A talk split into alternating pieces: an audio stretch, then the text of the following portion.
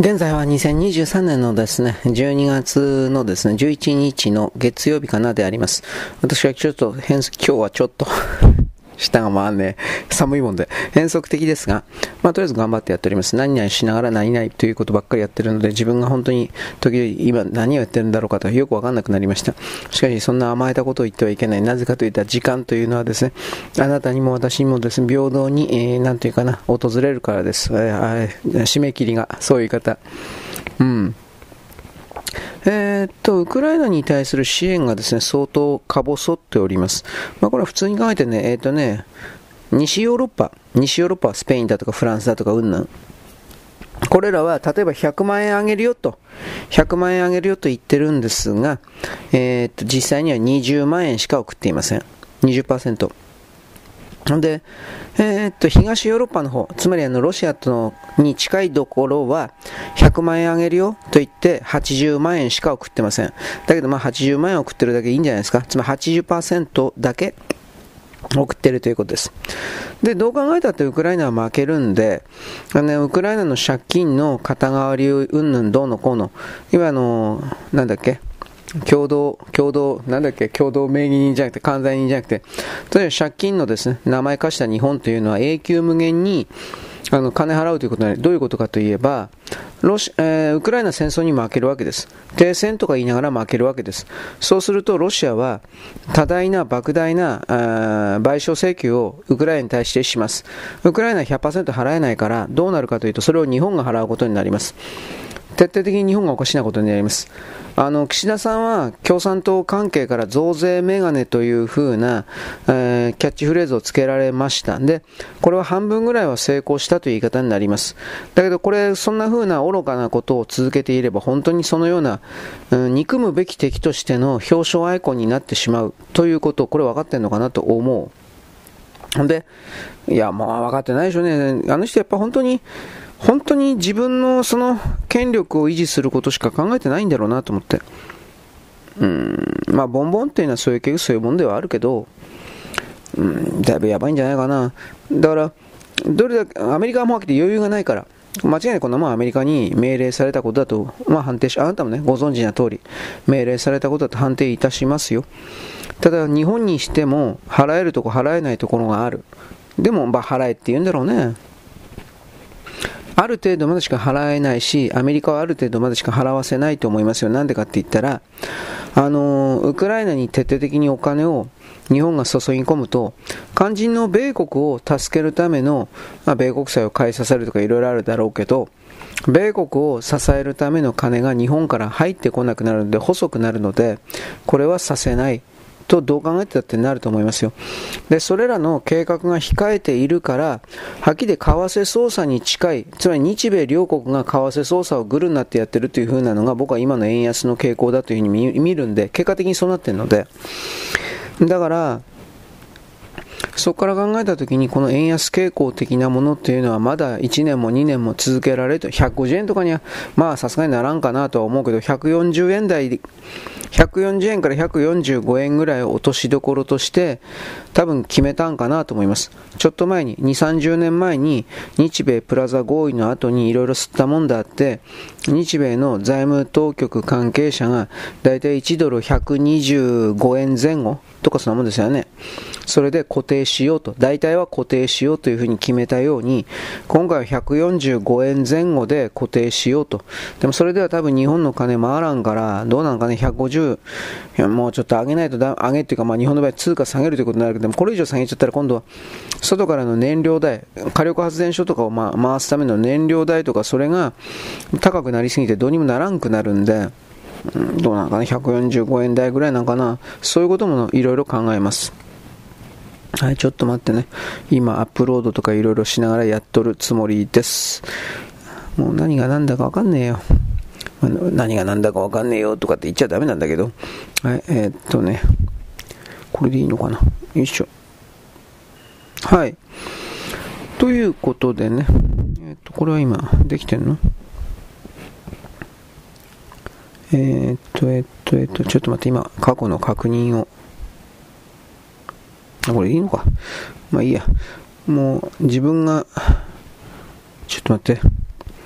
何かやりながら何か、2つも3つもタブレットをですね、えー、自分の膝の上とかそこを横にで、脇に置いてですね、途切れなくやってるつもりなんですが、というかそれぐらいやらないと時間本当に確保できないんですよ。だからそういう僕だからこそ僕に要求するんですよ。憎い憎むべきという風になるわけです。まあ、どうでもいいけどね。何言ったってどうせこいつら気づかないんだもん。あの、自分がのうのうといる、のうのうと生きている、生きてきたということに関して、それが当たり前だという理解もないから、僕の目からすると、なんでこんな傲慢なのこいつらみたいな。傲慢なんですよ。傲慢なのこいつらとかっていう風になるんだけど、何言ったって変わんねえから。うん。で、変わったと、仮にちょっとでも行動変わったと見せたら、それはまるでなんかものすごい自分は特別な存在でどうのこうのみたいな、エゴの塊で、やっぱり世界と俺を見るから、どっか行けよ、という風な。ねえー、ちょっと待って。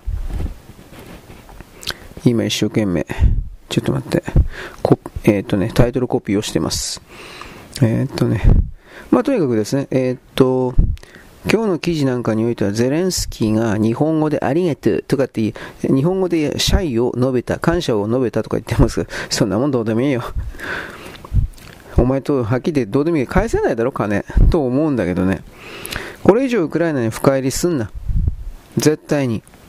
でさっき言ったようなウクライナから間違ウクライナに賠償金請求の動きがロシアから絶対にあるけど、それを日本が確実に100%払う形になり、それ、その上で日本とロシアが何らかの関係改善のような、次につなぐことができるんであれば、まだ意味があるんだけど、仮にその関係改善というか、それになっていったとしても、今度はアメリカがどうせそれを邪魔するんですよ。ウクライナのビクトリア・ヌーランドとかああいう風なネオコンの奴らが邪魔をするんですよ。だから、そこまで見ないといけない。だけど今、安倍派と言われているような、正直言えばロシアに強い人たちがいたあの派閥全部落としちゃうわけですよ。あれ、まあ、どこまでだってアメリカの命令だろ。そうすると、ただ単に日本はアメリカの言いなりになって、えー、ウクライナの代わりにロシアに金払うだけであり、で、ロシアとの何らかの協力もできず、で、宏池会とかは自分たちにポストが回ってきたっていう風な形で無能な人たちが、あきらあの人たちは無能です。有能であったら自民党はもっとあの人たちの力によって党の数が増えてるはずです。なぜそれができなかったのか。さあ、中国の犬頃、韓国の犬頃をずっとやってきたからです。そうしたことに対して日本人が怒ってないという、あの、儲かる人たちは、儲かった人たちはそうでもないかもしれないけど、儲かってない人たちの方が圧倒的だということに関して彼らは、まあ、自分で自分を振り返るというか、反省するという動きはゼロなんで、反省する動きはゼロだということも僕たちは見てるんで、こいつはダメなんじゃないかな、いろんな意味で。と、やっぱ思っちゃうんですよ。ね、林をしますとか、そうそういうの見てるとね、まあいいんだけど、ちょっと待って。えー、っと、これは、あ、これ9でいいのか。はい、ファイル1個増えたんだったか。はい、というわけで、ちょっとお待ちくださいと。一応確認だけしとかないかんね。で、その中で、じゃあどうなっていくのか。私さっきも言ったけどね、あのーロシア、ウクライナ、そしてハマス、イスラエル、まあ、どっちにしたってこれは長期化というか、少なくとも24年中にロシアとウクライナ終わると思うんだけど、これはまあ全て米国の内部の選挙の状況次第という形になります。ただ、一応自称バイデン、バイデンというけどこれオバマ政権です。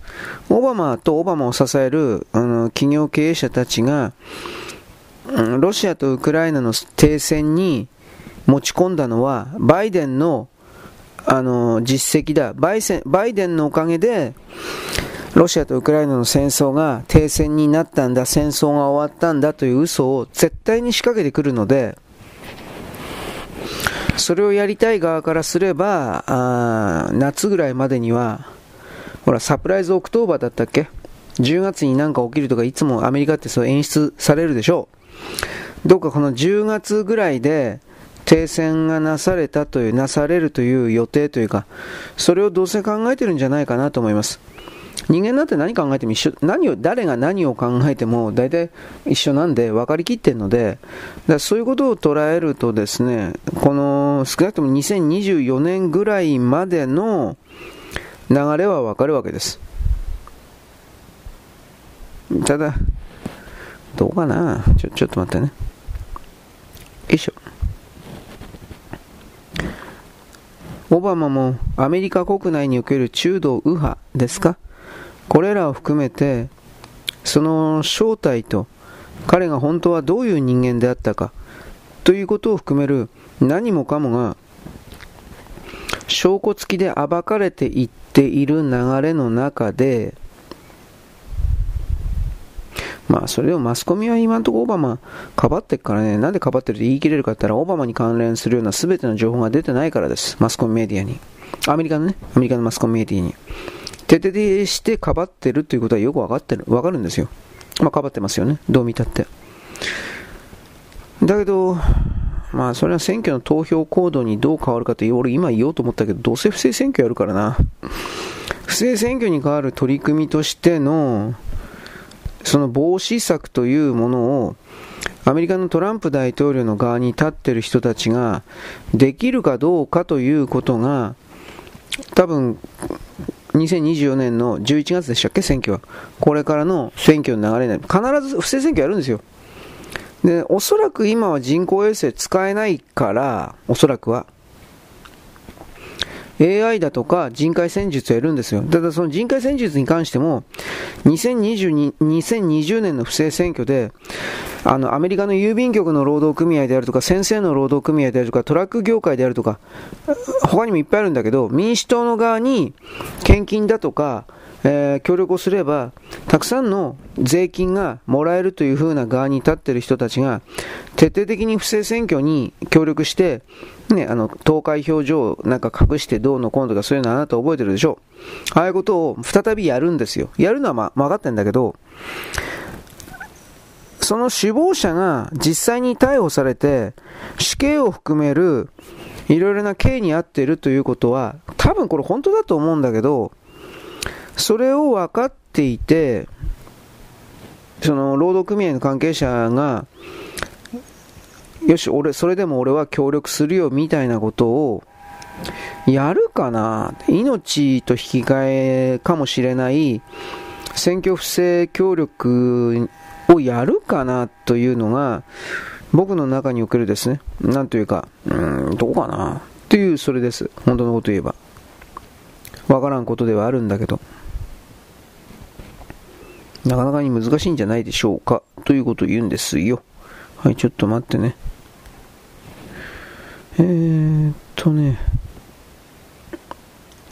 よいしょ。ヘッドラインでいいのかなこれ。すいません、アップロードしてないので、これ2つのことできないわ。俺もう1個なんか記事やりながらやろうと思ったんだけど、これ無理だな。情けないこと言ってますね。はい。ということで、えっとね。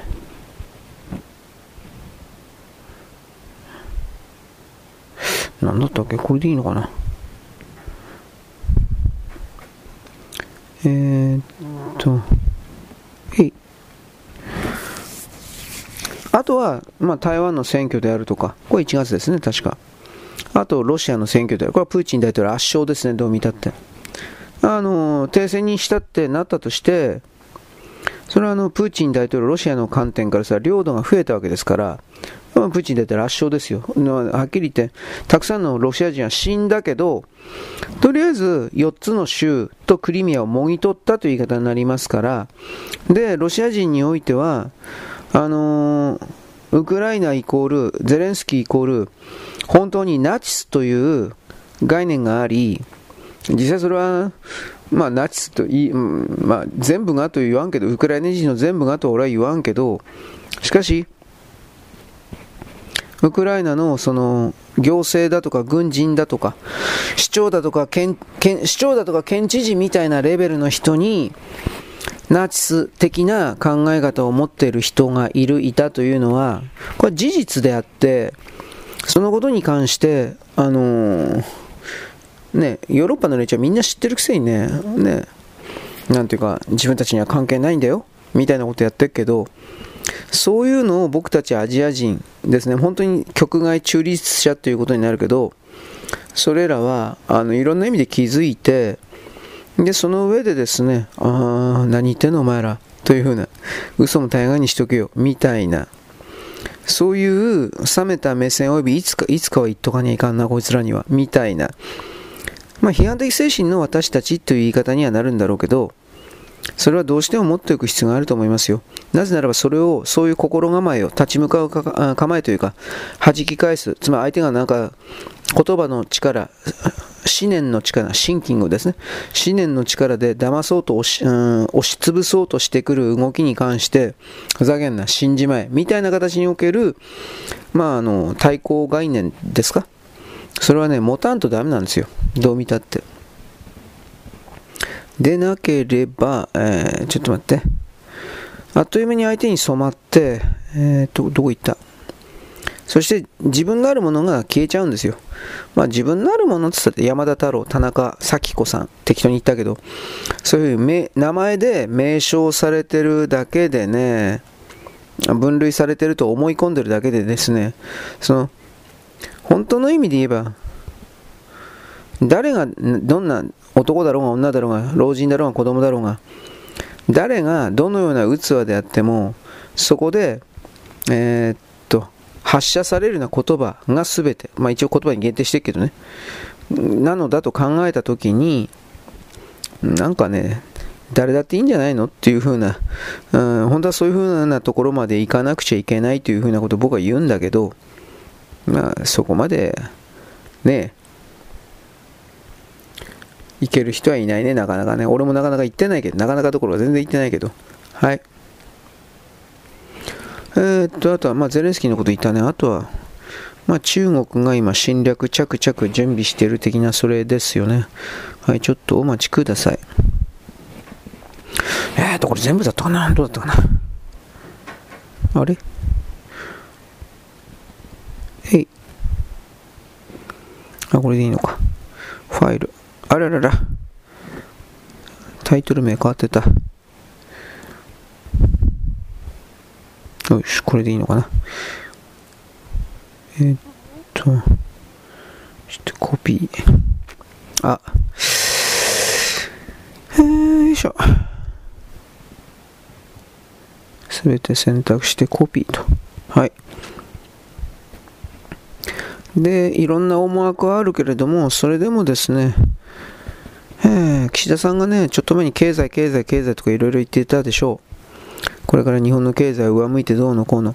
岸田さんにはどうせ本当のことは、いいとこも悪いとこも含めて、全部多分説明はされていないけれども、なかっただろうけれども、日本国内に半導体の各企業が徹底的に投資を開始するというふうな全体計画は、あの経済、経済、経済って言われた時点で、多分もう教えられていたんだと思います。我々庶民に入ってくる情報というのは、まあ、自民党だけじゃないんだけど、いわゆる本当の支配層たちが、えー、情報を得たとして、どんなに早くても半年後です。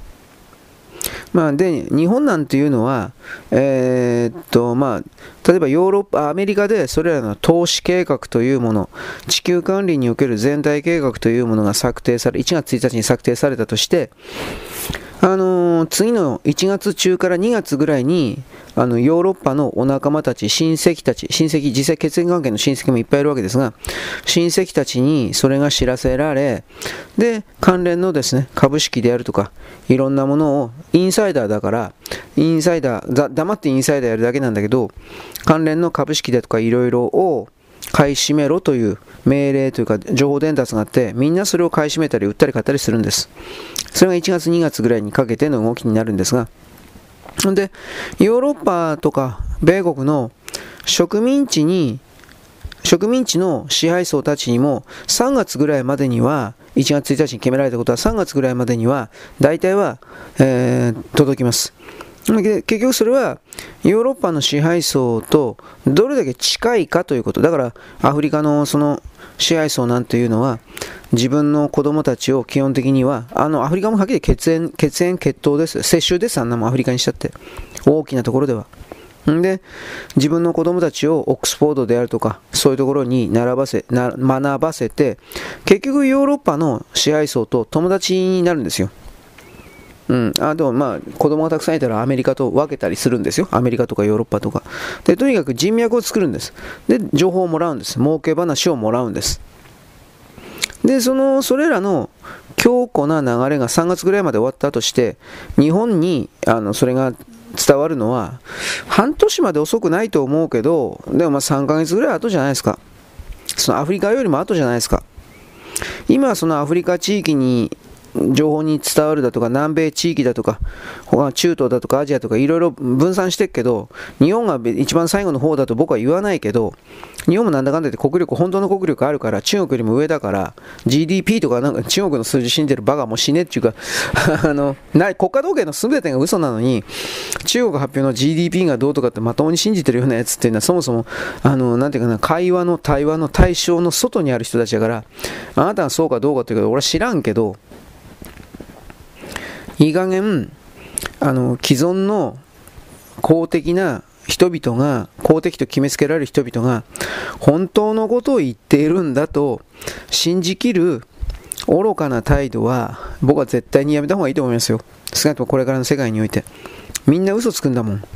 だ結局、嘘ついてるんだもん。結局、権威というものをベースにしてどれだけ嘘ついてもバレないだろうということで彼らはへっちゃらで嘘つくんですよ。で、あなたたちは結局それに対してこの人たちなら嘘もつかないだろうという考え方すらないままにないんですよ。その考え方すらないんですよ。ないままになんかようわからんけど、売ったり買ったりなんかするわけですよ。でも短期においてはきっとそれでもいいのかもしれないですね。超短期においては。ショート、ショートのショート。株の売り買いのね。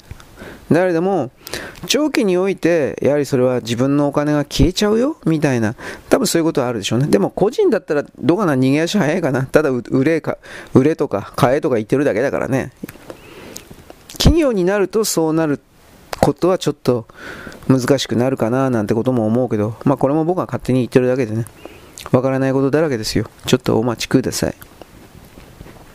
えー、っと、これでいいのかな。というわけでね、今ちょっとアップロード、今一段落を終えようとしてるんですが、もうちょっとなんで、ね、お待ちください。もう何、何、あのね、本当にもう、何々しながら何々この連続をやってるとね、自分がどこにいるのか分かんなくなる、立ってる場所が分かんなくなる、非常に危険ですね。はい。しかし、混乱するのは自由なんですよ。混乱するのすら自由なんだけど、時間は待ってくれないんですよ。一番大事なのはやっぱ時間です。いや、お金は本当にお金も大事なんだけど、お金も欲しいと言って、お金が10億円、100億円あっても、それを使う時間がなかったら持ってないことと同じだってわかるでしょう。わかんない？あと、お金が10億、100億あっても、健康なまともな体がなければ、時間があっても何も意味ないってわかるでしょう。時間と健康な肉体、チンポが追っ立つこと、ギンギン、みたいな。ね、やらしいですね。もういい。なんかもう形式的に言ってるから、もう全然やらしくないけど。そういうことのですね、まともな考え方をできないようにしたという言い方、できないようにさせられたという言い方なのか、自分でそんな風に喜んでなったのか、俺そこまでわからんけど、ちょっと考え方がだいぶ、ちょっとどころかだいぶ違う人が増えたかな、だ、だ、だ、だ、だ、だ、だ、だ、大丈夫かなみたいな。そういうことを僕は一応感じますね、これはね。えー、復活の日48、これあ、合ってんのかな大丈夫かなこれ。あ大丈夫だろう。というわけで、えっ、ー、とね、なんでこれ確認したかというと、あの、アップロードしたやつはね、次から次から消していかないと、溜まる一方なんですよ。わけわかんなくなるんですよ、はっきり言って。で、これでね、時々僕は本当に大きなミスをする。アップロードしてないのに消してしまったギャーとか、あるんですよ。何回かあります。だできるだけそれはないように努力はしてんですが、うん、まあその時はその時ですけどね。彼らは犠牲になったんだ、みたいな、なんかそういうの。はい。まあそんなんで笑っていられればいいですけれども、世の中そんな甘くないからね。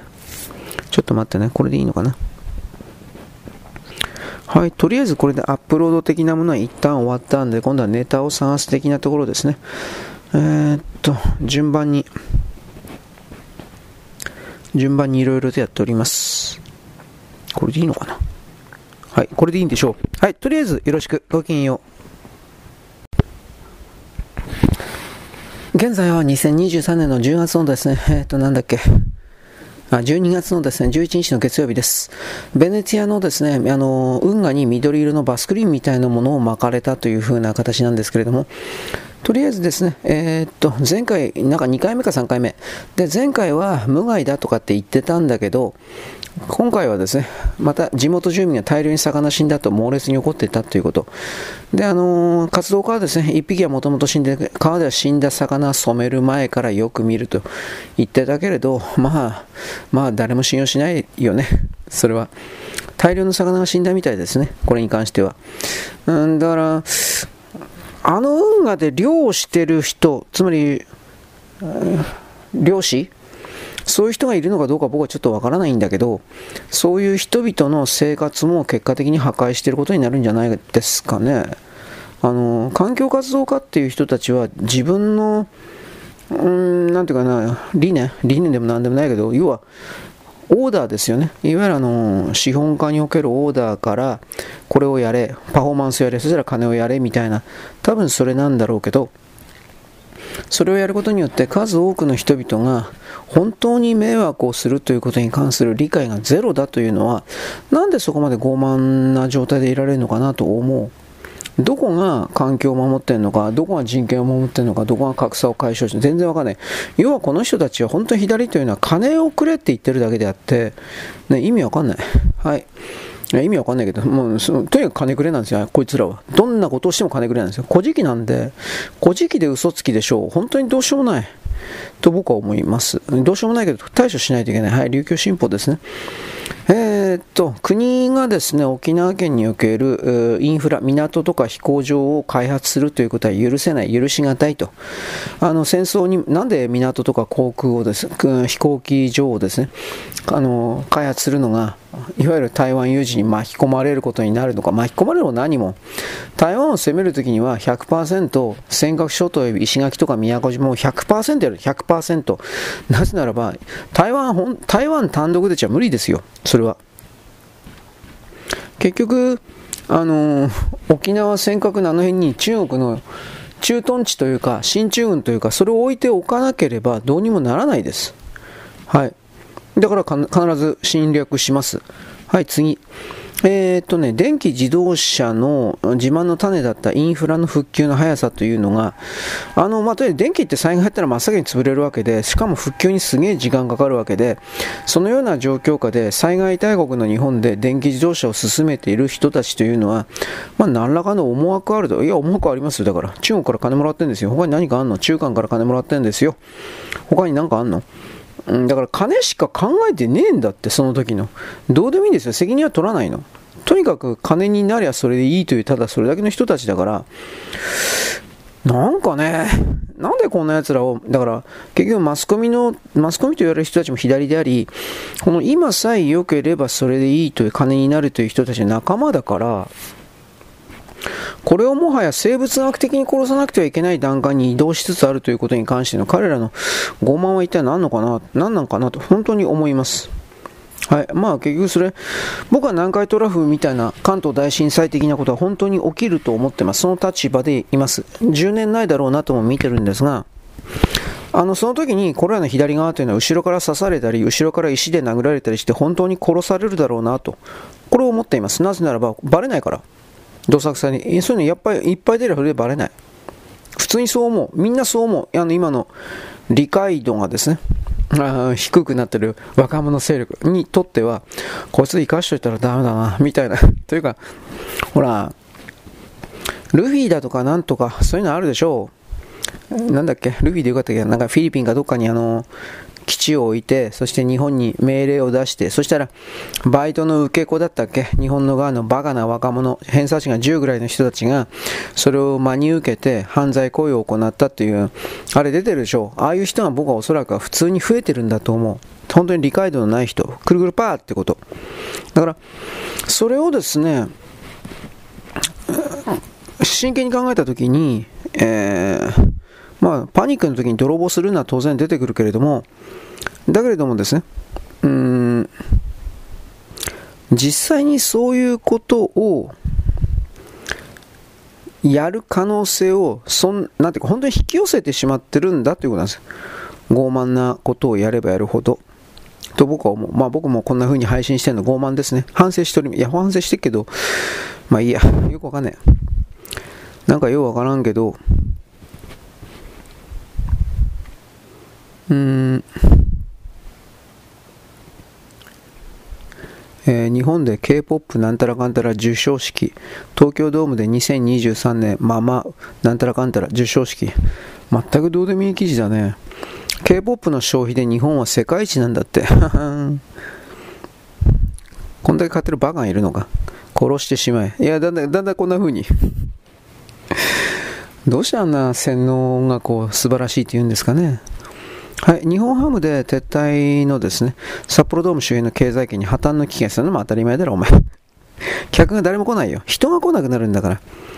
で、本部直営店すら維持できなくなったというファミリーマートの話です。うん、あ、すごいよ。これ本店、あの、ファミリーマート福住、福城かな ?3 条6丁目店、札幌市の、この、野球場の近くという言い方になるけれども、やっていけないんだって。流通ニュース、流通ニュースですね。経済流通ニュースに出てます。これガチだろうね。なんか減る傾向にあるというか、まあ、どうにもならんだろ、これ。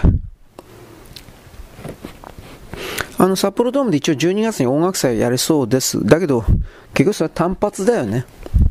あの、毎日毎日、さみだり式に、あの、何かのイベントが、この場合は日ハムの野球が行われているような状態では全くないから、ね、まあこれどうにもならんな、というか に、みんな逃げていく、潰れていくだけでしょ。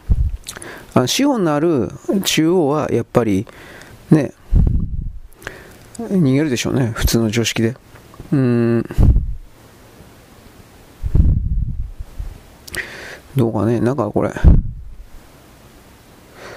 うん、何これ、おぎ、おぎやはぎ？おぎやはぎって誰？まあいいや、にやがね、このおぎやはぎって人は日本のドラマを見れないとかって、あ、そうですか、よくわかんねえな。あキャスティングがおかしいからっていう。自分自身の鏡鏡を見た方がいいんじゃないですかね。いろいろ思うけど。えー、小学生が泣いて警察に通報、宿題が終わらないとパニック、こんなもんで電話すんなよ。中国の話か。はいはいはいはい。えー、僕は心が折れちゃった。知らねえよ。中国人の児童のことなんか知るかよ。ということで。まあ、警察官を訪れるとどうのあ、これ CGN だったか。どうした？こうした？うん。まあ、なんかみんな教えてくれ。知らねえよ、お前。自分でやれよ。量が多いんですか？知らんけど。まあ、中国は小学校の段階から冗談だけ日本日本よりもはるかに超えて受験戦争に入りますからね。いわゆる、あ、幼稚園だったかな？日本も似たようなもんだけど、どうだったかな？まあ、とりあえずあの、中学校ぐらいだからだったと思うけど、いい中学校に、公立なんですけど、いい中学校に入れなかったらもうそれでおしまいなんですよ。だからもうめっちゃくちゃ勉強しないといけないっていう風な、うん、ガチで勉強しないといけないんだろうかっていう風な、と思うけど、でも、勉強しないでも全く簡単に入ってくる中国共産党の子供たち、えー、お父さんお母さん、おじいさんが中国共産党の子供たちみたいな、そういう人たちが優先的に入るということも知ってるので、まあどうかね、バカバカしくやってられなくなるんだろう。まあバカバカしいので、まあ結局ですね、うーん、寝そべり族だったっけ？なんかそういう人が本当に出てくるとやっぱ事実が知られるとバカバカしくやっとれんなぁと僕は思う。はい。うーん。何これ？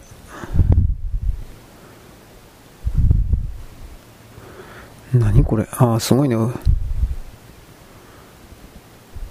フロリダかどっかでね、ワニが、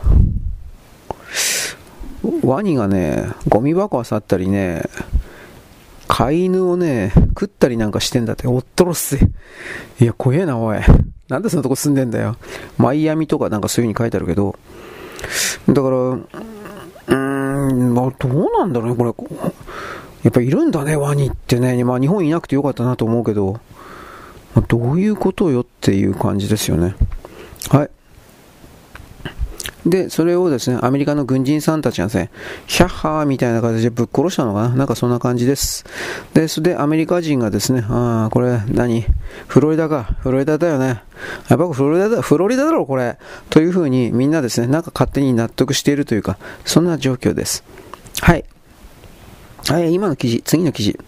えー、っとね、無農薬っていうのは話にならんよというふうな、これ、俺前にも言ったような気するけど、あのね、あっという間に雑草生えますよ。あっという間に雑草だらけになりますよ。これ、渡瀬ゆずさんという人は、確か女の人と YouTuber で100章やってて、で、なんかその農業関係に関してもなんかいろいろ啓発をしていた人じゃなかったかなと思うんですが、本当す、あっという間ですよ。無農薬リンゴが全滅、病害虫で育たせたとか、大きさはみかん程度にしかならないとか、長崎で、例えばですね、実験やったんですけど、平成3年。あのー、なんていうかな、農薬まかんかったら、あっという間に、あの、田んぼがね、雑草に埋め尽くされて、で、稲がもう死んじゃうの。あの、空いたところは全部雑草だらけになって。あと農薬まかんかったら、いもち病にかかって、いもち病かかったらおしまいですね。うん、もう枯れておしまい。あとは、リンゴとかなんかそういうのでですね、ジュースにもならないぐらいに病害虫、もう食っちゃい、食いまくってみたいな。だから無農薬しねえのは、はっきり話、話そんなこと言ってたらはっきりぶっ殺しちゃっていいんですよ。結果的に、果実っていうか収穫が一切できなくなりますよ。だから共産党の奴らが結局日本人を飢えさせるために言ってるというふうに僕も見るんで、まあ、どうかね。こいつらをさ、地方を含めてさ、全部牢屋にぶち込んじゃいいのに。なんてことを僕は思います。本当のこと言えば。はい。えー、っとね。まあ、どうなんだろうね、これ。警視油は、まあ、ああ、これ、ああ、これね、後でまた深く言うけどね、ベネズエラがなんでこのガイアナだったっけ？領土を、これは俺たちの問題、70%もよこせ。まあ、こんなこと普通に考えれば、通るわけないし、アメリカを怒らせるだけなのに何言ってんのかなと普通に思うんだけどね。あの、アメリカって確かベネズエラの石油を必要としてっから仲良くしたいっていう風な方向で言ってんのに、いきなりアメリカと喧嘩するようななんか言ってるっていう風なねな、なんで？あのー、立派な産油国になってる。原油生産量、ガイアナがね、まずですね、原油生産量ゼロからですね、だいぶすげえ産油国になって、まあまあ、マドゥールさんはですね、その、もうはっきり泥棒したいわけです。ところがアメリカのこのガイアナの原油でエクソンとですね、ヘスなんですね、HESS がやってるので、そんなもん許すわけないんで、これなんでこんな風にいろいろやってるのか俺にわからんわ。まあ、これ、後で考えます。重質油のね、あのー、ガソリンとかなんかその辺にね、変えてね、そうすると、シチュー、市場に流すと値段がすごく安くなっちゃうんで、それをやらない形でのお金儲けをするっていうのが今のオイルマーケットというかオイルビジネスの基本なのに、このマドゥールの今、ガイアナを抑えるというやり方っていうのは、まあ、でできないだろうけど、どう考えてもできないと思うけど、でも、それはですね、それ、経済的な原則からも逸脱したような、いや、それ損するだろう、みたいな、になんですよ。本当のこと言えば。はい。えー、っとね、えー、なんだっけ、あ、キラキラネームが変わってる。まあいいんじゃないですか。あ、終わってるという、キラキラネームが終わりを告げたという、名前ランキングに変動、文字ネーム、一文字ネームが増加してるそうです。えー、なんか、レンちゃんだとか、えー、これどうやって読むの？わかんないけど、ひまわりみたいな感じで、ひまりと書くのか、ひなたさんとか、太陽のように。まあこれはそれでいいのかもしれないけど、まあ今の変なわけのわかんねえね、名前よりいいんじゃないの？うん、と思う。まあ少なくともまた意味が通るから。えー、でも、陽章と書いて春と。何それこれがキラキラネームになるのか。陰陽のように、飛翔の章、ジャンプの章ですね。羊編に羽と書くやつ。これ、読めんわ。なんかそういう暗号みたいな文字がだいぶあったみたいですね。はい。まあそれも結構だけど。どうなんだろうね。もう少しいろんな意味で、えー、コミュニケーションを真面目に取ろうよ。みたいなことを僕は思うんですけど、まあ余計なお世話ですか。はい。うーん。あとは電気ですね。電気関係。まあいいです。これ昨日言ったもんね、確かね。あの、日本の原子力発電所、水素を、えー、っと、製造しながら、発電も行う原子力発電所、新しいやつ。こいつに関しては、日本が最先端ということです。はい。えっ、ー、と、ちょっと待ってね。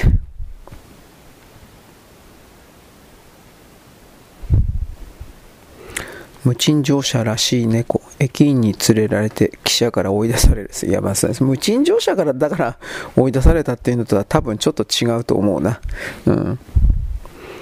えー、っとね。ベトナム人、北関東各所に日本人お断りの闇スポットが乱立中である。これは聞いたことあるな。あベトナム人専用って言ってるけど、これ多分違うな。中国人なんだけどな。で、結局、違法薬物とかやってるっていうんですね。あ、これでもベトナム人たちってハメを外す場所、うんぬんかんぬん。コカイン。いや、これまずいだろ、おめえ。ヤフー。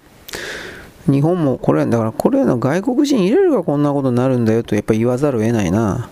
ハメを外すためだから、薬物やってるやつ殺せばいいんだけどな。まあ、最近僕殺せ殺すばっかり言ってね、できもしない。僕すみません、できもしないということでも本当にね、子供たちに、まあ俺もそうだけど、俺も冗談じゃないよ。あの、そんな薬物とかね、大変なことになります。冗談抜きで。はい。大阪万博の運営費809億円から1000億円超とはめ、どんどんどんどん上がります。なんだかね、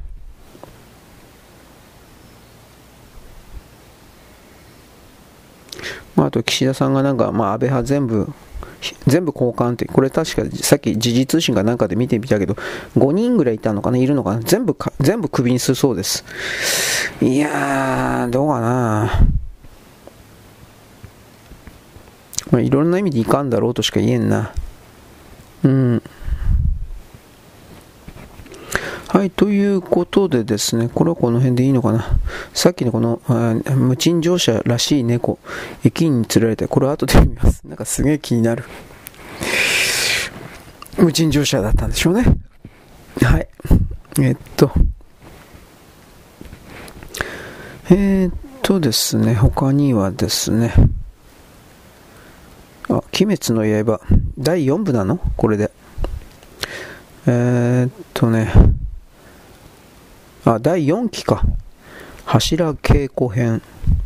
何なの？俺、鬼滅の刃ってな、こんな人気あんの？なんかずっとやってんね。いや、いいけど。えー、っとね。NHK 大学院教授、親の同意があれば、あ性別に違和感のある小中学生に薬剤を使用する。どういう文脈で言ったんかな、これ。あ、思春期ブロッカーか。あはははでもこれ、海外で次々と危険性があるんじゃないですか。うん。あの、これ、自分の娘は、えー、っとね、トランスになったんだったっけ ?LGBT になった？どうのこうの。うん。これ結局さ、あのー、肉体の操作は完全に間違いだったというふうなことが、アメリカではもう証明されちゃって、子供に薬物を絶対に与えるなという方向になってるのに、この NHK に出た東大教授とやらは、本当に東大教授がよ。知恵遅れじゃねえのかな、お前。後天的知恵遅れ。うん、まあ、こいつはですね、そういう自分の性別に違和感感じるから、えー、人には、子供には、なんだっけ、薬物与えて、いやいや、ダメだろう。自分に関係ないからこんなこと言うんですよ。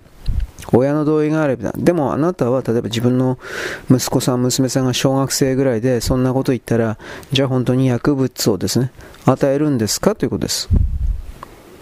うーん。どうかね。自分には関係がないから、あとは下々がっていう。全部これだよね。はっきり言うけど。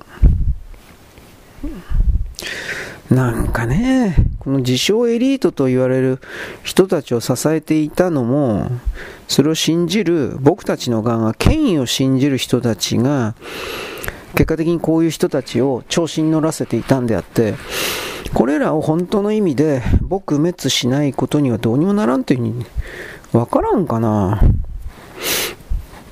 はい。オーストラリア、移民制度は崩壊したと。中国人山ほどやってくるから。国がなくなっちゃなくなっちゃうという本当に強い危機感があるから、あのー、低技能労働者の、えー、ビザの規則化、原則化、移民の受け入れを半減に、ロイター、これは結局、オーストラリアが中国人だらけになってて、人口動態に関しても、あのー、中国人イコールオーストラリア人みたいな。うん、で、これ、オーストラリアこれでもアルバニージーか、アルバジーニか、左翼政党、左側で、徹底的に中国人の応援を受けて今首相をやってんのに、それでもこれをやらざるを得ないという意味。まあ、徹底的、それあれでしょうね、あのー、肝心のオーストラリア人の仕事が、まあ、ゼロになってんだろう、ぶっちゃければ。そのように思わざるを得ない。なんかね、はい、ちょっと待ってね。世界中でこれと同じことをしないとダメですよ。うん。えー、っとね。小泉八子、46歳で日本に帰化。ラフカディオ・ハーンさんですか。祖先の神々を敬め国の宗教と尊ぶのは日本人の本部で、それを否定する異国人のよほど野蛮人である。当時の一般的な外国人教師は神以外、ゴッド以外のものを尊ぶのは野蛮人である。つまり彼らのようにザ・クリエイターですね。うん、まあ、そのあたりはさ、あのー、外国人と僕たち、つまりキリスト教徒と僕たちにおいて、えー、なんというか、越えられない壁みたいな、それですよね、やっぱり。うん。で、まあ逆に、あの、その、この、これぐらいのレベルで、日本だとか自分だとかを考えるような人でなければ、国籍を与えてはいかんですね。はっきり言うけど。うん。と僕は思います。まあ、小泉八雲は親日家というよりも日本人になっちゃったっていう人ですよね。ぶっちゃければ。あの人の、あの人なんかいっぱい妖怪物語だったっけ？なんか書いてるけど、あれは何何本かは読んだことがあります。全部俺読んでないけど。うん、一番なんか、あれは何だったかな？どっかのお城の、お城にある石でできた亀が夜な夜な街を徘徊するんじゃなかったかな？歩き回ってでその原因が何だったかな？その原因忘れちゃったけどその原因がなんかそのお家の関係することじゃなかったな？過去に誰か殺したのかな？俺分からんけど。なんかなんかそんなんだったと思う。俺覚えてないもう。よくあるよね。覚えてないってね。はい。そういうことで、まあ、ラフカディオ・ハーン的な話でした。えー、っとね、ちょっと待ってね。あだんだん寒くなってきたな。はい。渋谷の高級タワーマンション住人、隣にもっと高いタワーマンの建設計画に反対、怒りのデモ活動。これは中に住んでるのは中国人、または高い高さのタワーマンが中国人なのかな、だとか、えー、っと、日光かな？日光の関係かな？多分そういうことかなと思うけど。うーん。日えー、日韓トンネル推進静岡県民大会。えー、っとね、意味わかんねえ。それよりもこれがすごいんじゃないかな。これ本当かな？ちょっと信じられないな。何かというと、電気うなぎビビビって放電するでしょう。その電気ウナギの放電が周囲にいる生き物の遺伝子を組み換えるんだってそんなことあるの？えー、本当かよちょっとす、いや、かなりすごいですよね、これ。まあ、エレクトロポーレーションっていうんだって。うーん。アマゾン川に住む電気ウナギやエレクトロポレーションを行う装置よりも電気で遺伝子ゲノムを組み換えるよりもですねあのー、人工的な装置よりも電気うなぎの発生する電気の方がはるかに高いんだって。高電圧。どういう仕組みで電気起こしてんの？そもそも電気うなぎって。えー、俺わかんないけど。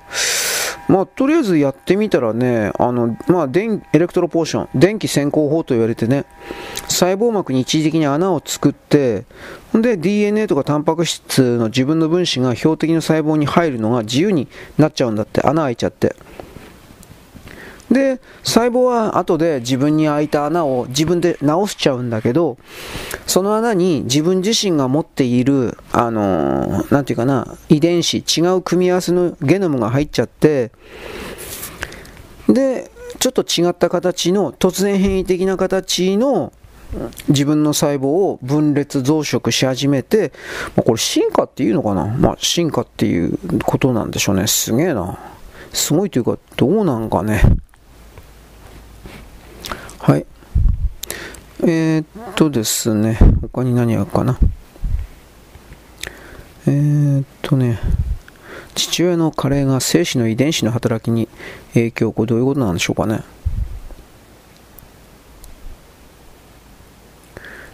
卵子の老化は広く知られてきたが、精子の側について、いや、精子だって老化するんじゃないの？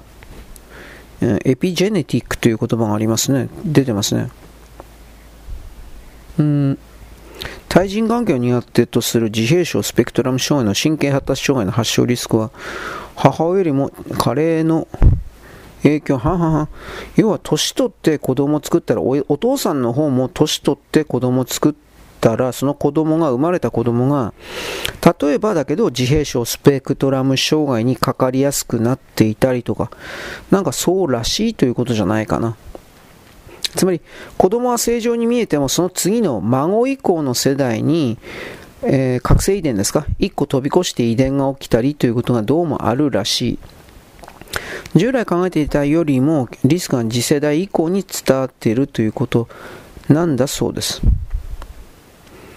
まあこれ全部晩婚は良くないということですかね。まあそう、まあ、晩婚はいいんだろうけど、そこで年寄りが、えー、若い姉ちゃんと子供を作るということにおける、まあ、必ずそうなるというわけじゃないけど、そういうリスクがあるということ、危険性があるということなんでしょうね。まあ、そそれしか俺は言えんけど、うーん、どうなんだろうね。えー、あ、ちょっと待って。引用って書いとかないか。引用。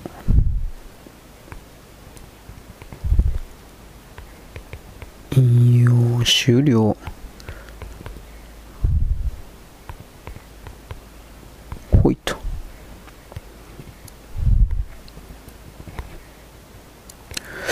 これ、まあ、完全に番号が良くないというか、うーん、まあ、エラーが出るリスクとかもだいぶあるとかって書いてあるね。うーん。まあ、なんとも言い難いけどね、これは。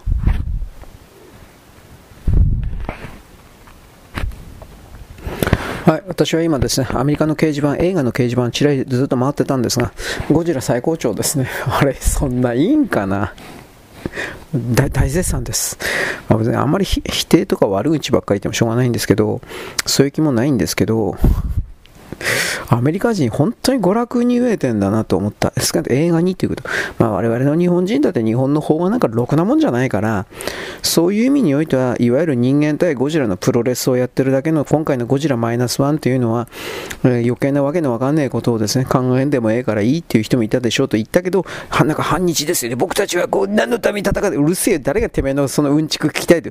そんなこと聞きたいんじゃないんですよ。と僕は一応言うんだけど、はい。なんか横が左の人はですね、なんか戦争における日本のなんたらかんたらうるせえお前の意見なんか聞きたかねえよ。というふうな、あこのように弾き返す毎日をきちんと送っておりますか？と僕も余計なこといつも言います。まあ、ようわからん人たち多いよね。正直なことを言うけど。が、ゴジラマイナスワンとりあえずですね。で、アメリカの映画事情っていうのは僕ようわからんかったけど、なんとなくわかりました。結局、ハリウッドに逆らったら映画館はやってはいけないんですよ。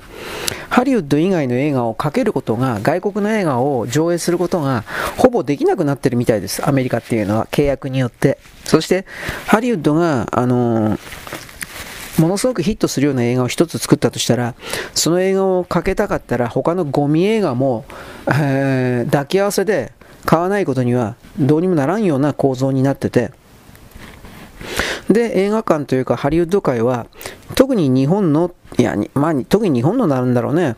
日本の本当に娯楽に特化した様々な映画が入ってくると、自分たちのあの既得権益が全部、その、壊されてしまうので、だから、あの、徹底的に限定公開だとか、そういう形で入れさせないようにしているという、これがよくわかりました。あそアメリカってそういうことやっぱりやってんだと思って。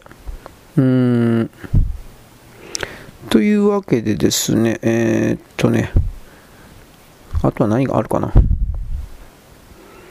えー、太陽の黒点数の影響で小さな氷河期が到来する。気になる地球温暖化の解決策になる。なんか言ってること、こちら本当にコロコロか変わるよね。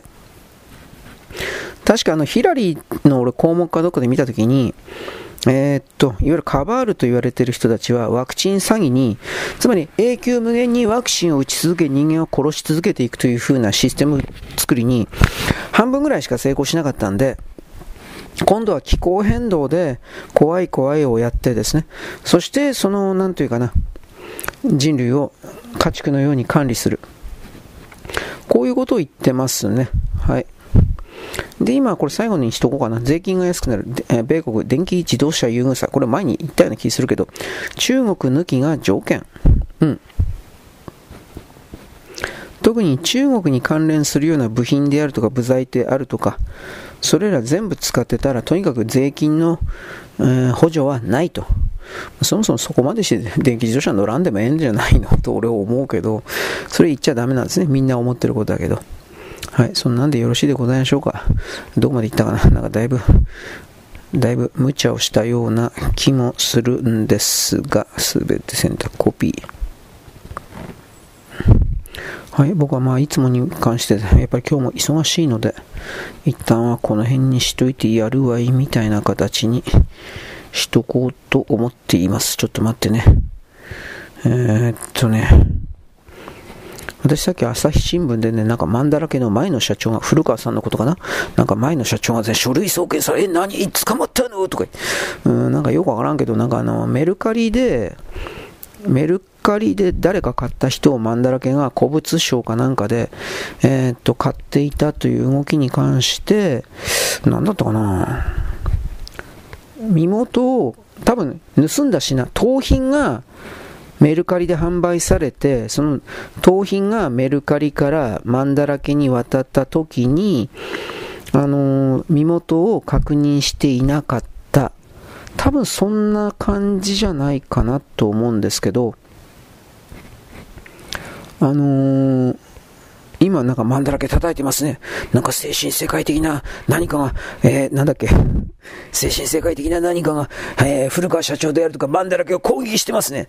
というふうに、まあ、マンだらけ教の信者の人たちは、させていただきます。教の信者の人たちはですね、ハラハラしてるのでは、はあ、僕たちの神様がやられちゃうみたいな、思ってるのかもしれないですね。思ってねえよ。思ってないです。なぜならば、あの人たちは使ってるだけだから、僕はあの人たちに関してですね、なんというかな、うん、なんか、ごかのなんか誤解してる人たちきっと多いなと。あの人たちは、あの人たちは何でも、何でもいいけど、使ってるだけだよ。ね。あの、なんていうか、尊敬もしなければですね、崇拝もしないですよ。ただ、その偉い権威のある人に近づけばですね、僕は無条件で覚醒できるんだ。覚醒ってだからなんだよ、お前。簡単で。あ、超能力使えるんですよ。ぶっちゃければ。ぶっちゃけそういう言い方をするけど、他にもいっぱいあるんだけど、うん。で、超能力使ってどうどうするんですか？僕みたいに女の人の裸を見たい透視能力持ちたいと思うんですか？いや、持ちてえな。僕正直なんで。うん。正直なんで。あと、昔小松左京が書いたエスパイ、エスパイみたいにですね、えー、遠隔能力で、えー、セックスするんですか？やってたからね、すごいね、よくあんなことできるな。念動力でそこにいない女のですね、体をですね、触りまくって、おっぱいも揉みまくってですね、念動力です。女の人を感じてるのか、きっと感じてたんだと思います。知らないけど、エスパイは映画になっております。えー、確か女の方が由美薫だったと思います。男の主人公が本郷武です。えー、藤岡弘です。確かそうだったはずです。いやらしい超能力セックス。うへへうへその能力欲しいです。つまりそれがどういうことかといえば、超能力強姦。超能力レイプ。いや、マジでそれができるということで、なんて恐ろしい能力なんだ。あ、チンコだってしょうがない。だからチンコ入れんでもですね、射精しちゃうんですよ。そうなの？適当に言ったけど、俺エスパイ読んだかな？俺読んでないような気するけどな。エスパイです。カタカナで。エスパーにスパイと書いてエスパイです。これ多分もう出てないんじゃないかな。俺後で調べとくわ。どうでもいい。えー、小松左京にしては、えー、三流というか、パルプフィクションですね。いわゆる科学的なではなくて、通常、えー、お色気小説というか、なんかそういうやつですね。漫画的な小説っていうのは昔きちんと流行ったんですが、なんかそういう関係かなという言い方をしておきます。小松左京は天才なんですよ。天才というか本当に努力家なんですよ。僕今だからあの、なんだっけ、なんだっけ、復活の日読んでるんでしょ？復活の日でですね、いろんな科学知識的なのがあるでしょ？出てるでしょ？あれは結局小松左京がですね、本当に徹底的にいろんな偉い人たちにという言い方になりますけど、本当に聞いたんですよ。いろんな意味で。ということで、彼は努力家だということでよろしいでございましょうか。とりあえず、この辺にしときます。よろしく。ごきげんよう。現在は2023年のですね、えー、と12月の11日のですね、えー、と月曜日であります。私はですね、今度ですね、なんだっけ、えー、っとね、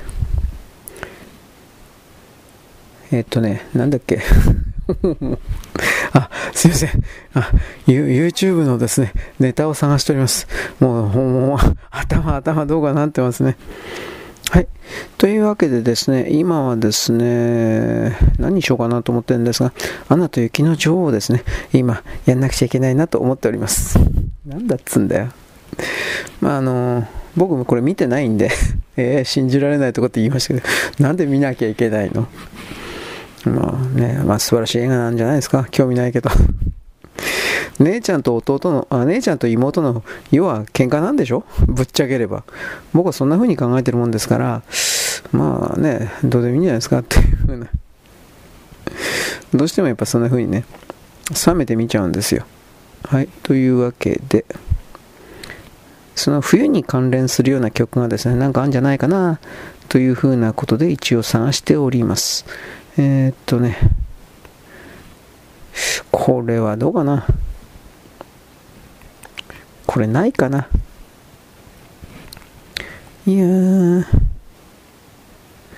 これあるけど、これっていいかな？まあいや、もうめんどくさいから。時間ないので、もう本当にどうでもいいっていうか、そんな感じでやっております。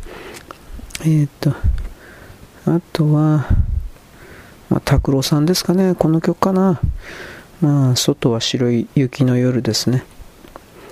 拓郎さん、ね引退せんでもよかったのになんてこと僕思うけど、ね、そんなこと言っちゃい怒られるんですかね。うん、まあでも、作者は松本なんですよね 岡本じゃないんですよね、確かね。俺、岡本真澄さんだったか、正美さん、真澄さんだったか、名前、名前、名前違えるとフォークファンに殺されますよ。あ、そうですか、すいません、怖いですね。フォークファン怖いですね。というふうなことが怒られたんですが、うーん、まあ知らんかったんですよ、本気で。あ、そうなんだ、とかって。まあ人間はどうにもそれは仕方ないですけどね。あと冬と言ったらこれですよね。えー、っとね、えー、松任谷由実さんのですね、これなんだっけ？思い出せない。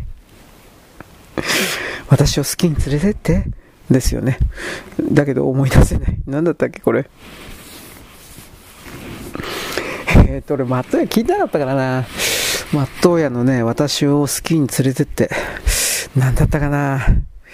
まあ、あの原田知世がね、映画やってたんですよ。あの、主人公をやってたんですよ。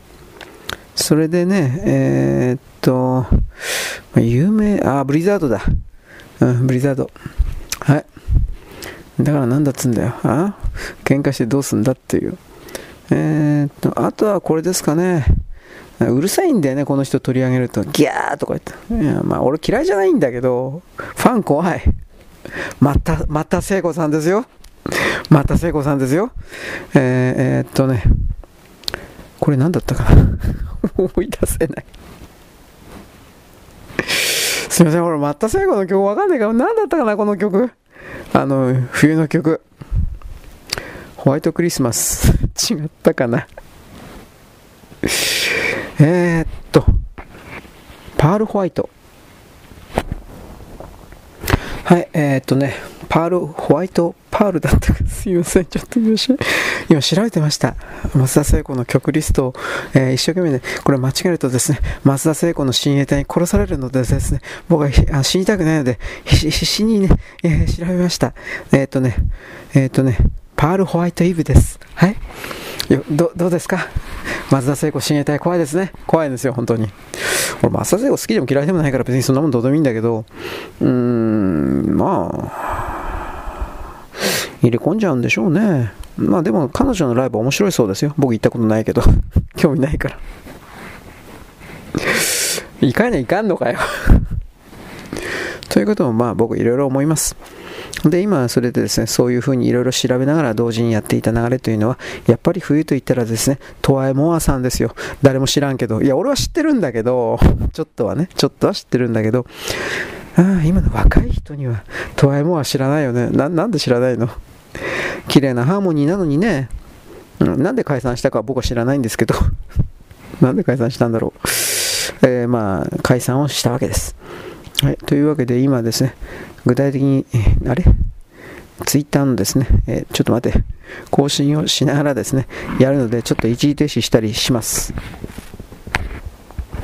はい、ということでですね、今からトワエモエの、これ、トワエモエ今終わったんで、次々とですね、冬の曲に関するような、えー、ツイートをですね、したいと僕は思っております。ちょっと待って、今どこにいるかわかんなくなっちゃった。自分のプロフィールのところに戻らないといけないですね。戻った。というわけでですね、これからですね、ツイッターの、えー、とね、アップロード、アップロードというか更新をしたいと思う。何が何だかわかんないよ。あ、ホンダルツコ。10人も見てる人がいる。頭おかしいんじゃねえかな。あ、この棒グラフみたいなところを見ればですね、何人見たか分かります。昨日ちらりとお叱りをいただいたんですが、えっ、ー、とね、えっ、ー、とね、本田ルツコというののルツコというのは本名かどうか僕知りませんが、ルツコのルツコというのは、えマタイ伝とかルカ伝とかではなくてね、ルツキだって、ルツ、カタカナでルツと書いて、で、日記の記、記録の記、ルツ記だそうです。なんか旧約聖書かなんかにそういうのあるそうです。僕知りません。知るかい、そんなこと。なんで俺が知ってんだよ。まあそういうわけでですね、本田ルツ子さんというのは一応フォークの人なんだろうまあなんか、あのー、ドーナツ版のいわゆるシングルの盤面をよく見るとギター抱えてたりなんかするんでギターも一応弾けた人なんでしょうね。わかんないけど。フォークの人らしいです。で、僕はおはがきいただいたんだけど、フォーク歌手に何気にキリスト教徒ってまあ、すごくいるとは言わんけど、割といるんだって、ほんまかいなって感じなんだけど、ほんま、ほんまなんでしょうね。これわからんわ。いくらもらったのかな？そんなことで殺されるよね。お父さんお母さんがそういうなんかキリスト教関係なんでしょう？そうでなかったら、全くお父さんお母さんが浄土真宗とか南妙法蓮とかだったりしてて、私はキリスト教になるのとかでキリスト教徒にはならんだろう。普通の常識で考えて。いろいろ思います。よろしく、ごきげんよう。現在は2023年のですね、12月の11日のですね、月曜日であります。あ、寒い寒い。あ、死にそうだよ、寒いよ、凍えそうだよ。と言いながらですね、今僕あの布団にくるまったんで、毛布、毛布と布団の合体技にくるまったんで、で、えー、5分もすれば高くなるでしょう。あの、歩けるこたつどうなったんだっていう、いや、もしすいません。まともに調べてないです。あの、去年ほどそんなに寒くないんで、あ、いらないかなとかってすいません、甘いこと考えてます。まあ、お金かかることなんで、そんなね、あのー、勢いで買っちゃうだとか、そんなことはできないんですよ。でもまあ大体1万円しなかったと思うけど、えー、っとね、膝掛け毛布みたいなやつと僕はそんなのはいらない。やはりあの、完全にシュラフみたいに、寝袋みたいにですね、ガチャンと着るような、それが欲しい。エヴァンゲリオンみたいに。でも別に僕はネタのためにやってるわけじゃないんで、はっきり言いますけど、やはりですね、あの寒いから買う。なんかそういう形ですね。当たり前のことでございます。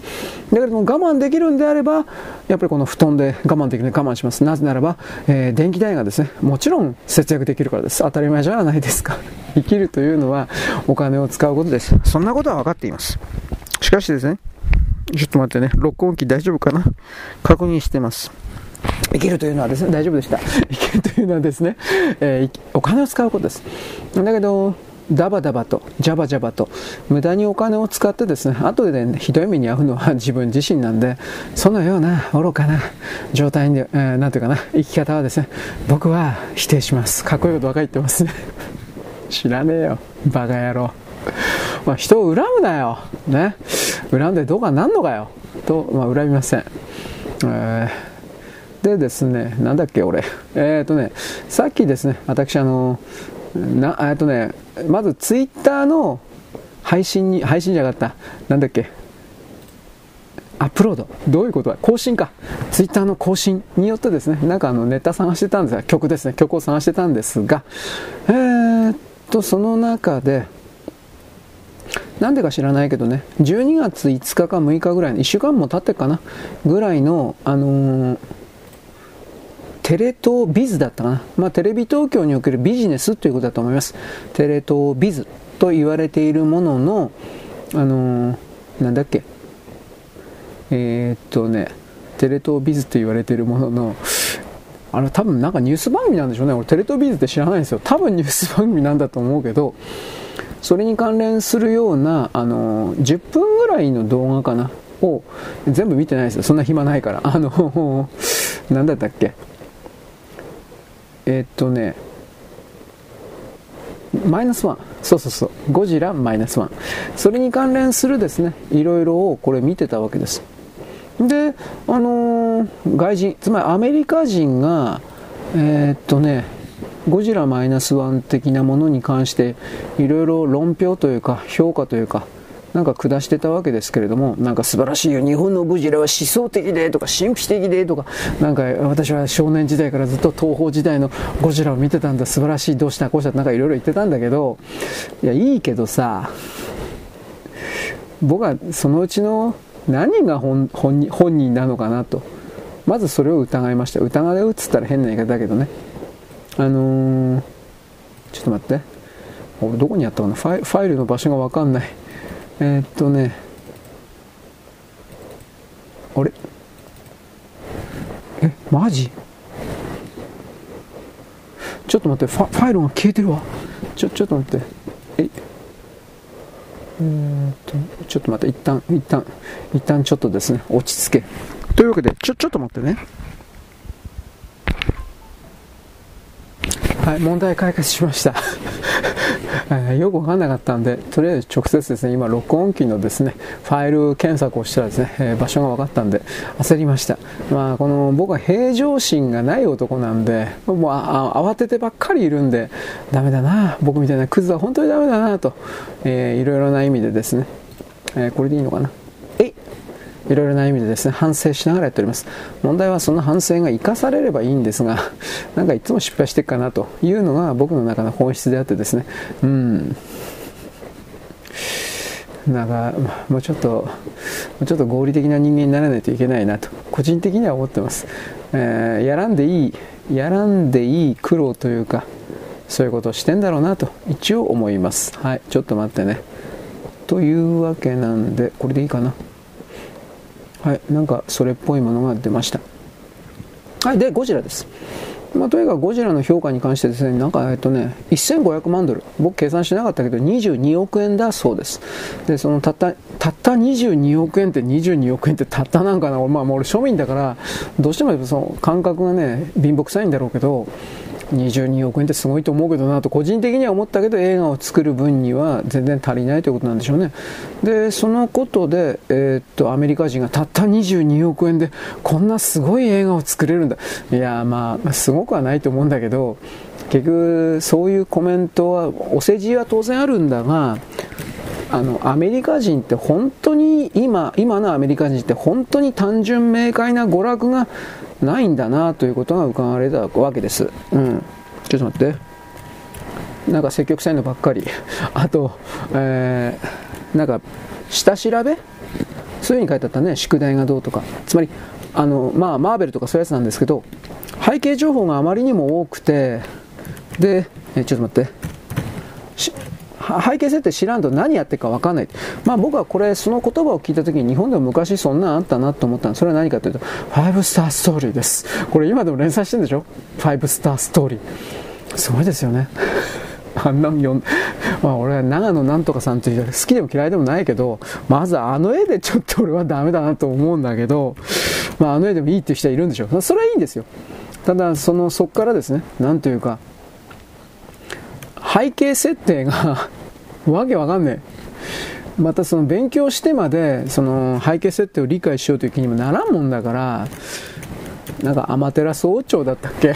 なんかよくわからんこといっぱい書いてあったけど、えー、っと、なんていうか、それは本当に君たちのやりたいことなのかなと、いろんなことを僕は思ったんですが、あ、ちょっと待ってね、これは違うな。これは違う。違うと思う。これは、えっとね、これはね、えっとね、エンド・オブ・エヴァンゲリオンのシンジ君のセリフですね。えー、まあ、どうでもいいよ。な答えは。あ、これ10日だった。なんで間違えんのよ。日付的に、えー、ファイル名を間違えてしまいました。ということで、そのゴジラ、アメリカ人1500万ドル、すごいね、安いね、というふうなことを言っていたということの他にですね、えー、っとですね、はい、ちょっと待って。まあ、とりあえず、あの、内容が深かったとか、なんかまあいろいろ言ってたんですけど、僕が思うに、まあこれは本当に、ちょっと待って。あのね、やらせじゃないかと思ったの。早い話が。うん。で、ちょっと待って。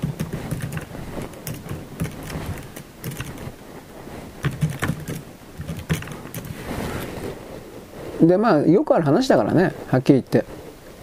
東方の側がテレ東の側か何かが金を払って現地の売れない俳優にアルバイトしないから1日5000円でいいやみたいなそんな感じでなんかもっともらしいことを喋らせただけなんじゃないかなというふうな疑いを僕は持ってるわけです。まあ、まあ、それ全てのそのニュース番組とやらの現地に現地の普通と普通の人とやらに聞いたようなあのー、ていうかなインタビュー形式のそれですからそれは全部その構造ありますよね。なんだかんだ全部嘘だったっていう。だからえちょこれでいいのかな？あこれでいいのか。えい！だから、まあ、まともに信じれんというかそれはありますね。仕込みなんじゃないかなっていう。まあそれですよぶっちゃければ。であともう一つ思ったのはそのその出てきたね。アメリカのアメリカに黒人とか白人とかいろいろいたけどまず思ったのはデブ。痩せろ。ね。それを強く思いました僕、えー、ちょっと待って。だからねなんかいろいろ変なもん食ってんだろうなと思って。とりあえず。あれ？なんで？うまいこといかないわ。よいしょ。あ来た。よし。はい、というわけなんでね、よいしょ。いいえ。あ、これはアップロード時間かかるんだな。まあちょっとでもこれ試しでやってるのでね、動画のアップロード的なものができるかどうかということで今やってるんですけど、えー、っとファイ、ファイルのね、まずファイルが大丈夫かどうかっていうことなんですが、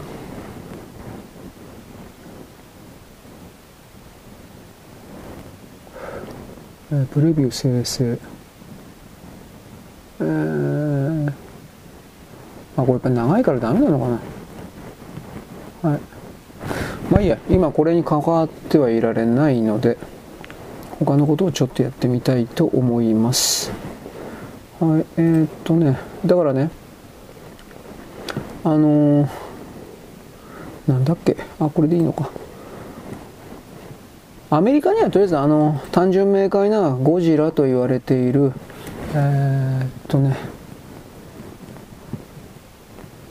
ちょっと待ってこれでいいのかな。よしちょっと。ああいう完全懲悪的な怪獣はいないですからね。えー、っと INE と R 円とこれでどうだ？あしまった。俺パスワード忘れた。じゃあ次にします。もう何が何だか。後で調べとくわ。忘れちゃったよ。というわけなんでですね。うんまあこれはこれでいいのか。はいということでえー、っとね。あ違った。あのー、そのゴジラに関してうんぬんって私やってですねそしてその後なんですがあのー、ちょっと待ってこれでいいのか。あのその後なんですがちょっと待ってこれ30日間わかんねえな。すいませんあのインプレッションというやつじゃなかった。なんだっけ。再生というやつを見てます。俺よくわかんないこれ。何なの。えー、っと。よしまあいいやこれで。とりあえずですね。よいしょ。その後で僕はそのゴジラのねなんかファン人ファンファンの集いみたいなもので上映された12分ぐらいかな？の一応ビデオというか動画を見つけたんです。でそれ結局ですねえー、っとねゴジラ対ジェットジャガーだったんですよ。確か。うん。でえー、あれあれこっちだった。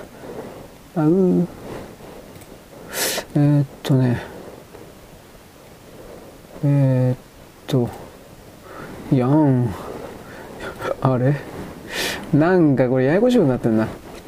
すいません今ちょっとパスワードを呼び出してるのでちょっとお待ちください。でまあまあそのゴジラとなんか知らんけどその夜の街に現れたゴジラと、えー、ゴジラを倒すためにジェットジャガーがあのー、発信するというかそういう戦うというかそういう感じの動画だったんです。でそこからですねまずそのそもそもジェットジャガー知らんだろうと外人は。うん。まあ、そこまであそこまで行くとも相当見てないとわからんだろう。P でいいえー、っと。だからそれをですね僕は思ったわけです。なんだっけ？何を思ったんだっけ？ああだからジェジェットジャガーとかいろんなもの知らなくてもう一つなんですよ。そのそのビデオね一番大事なことはねあのキングギドラが出てきたんですよ。であのまあ確かに今回の「ゴジラマイナスワンにあのそういうのは出てないけど確かに人間ドラマがとかって一応言ってるけどそれちょっと違うんじゃねえかなと思っていろんな意味で。うん。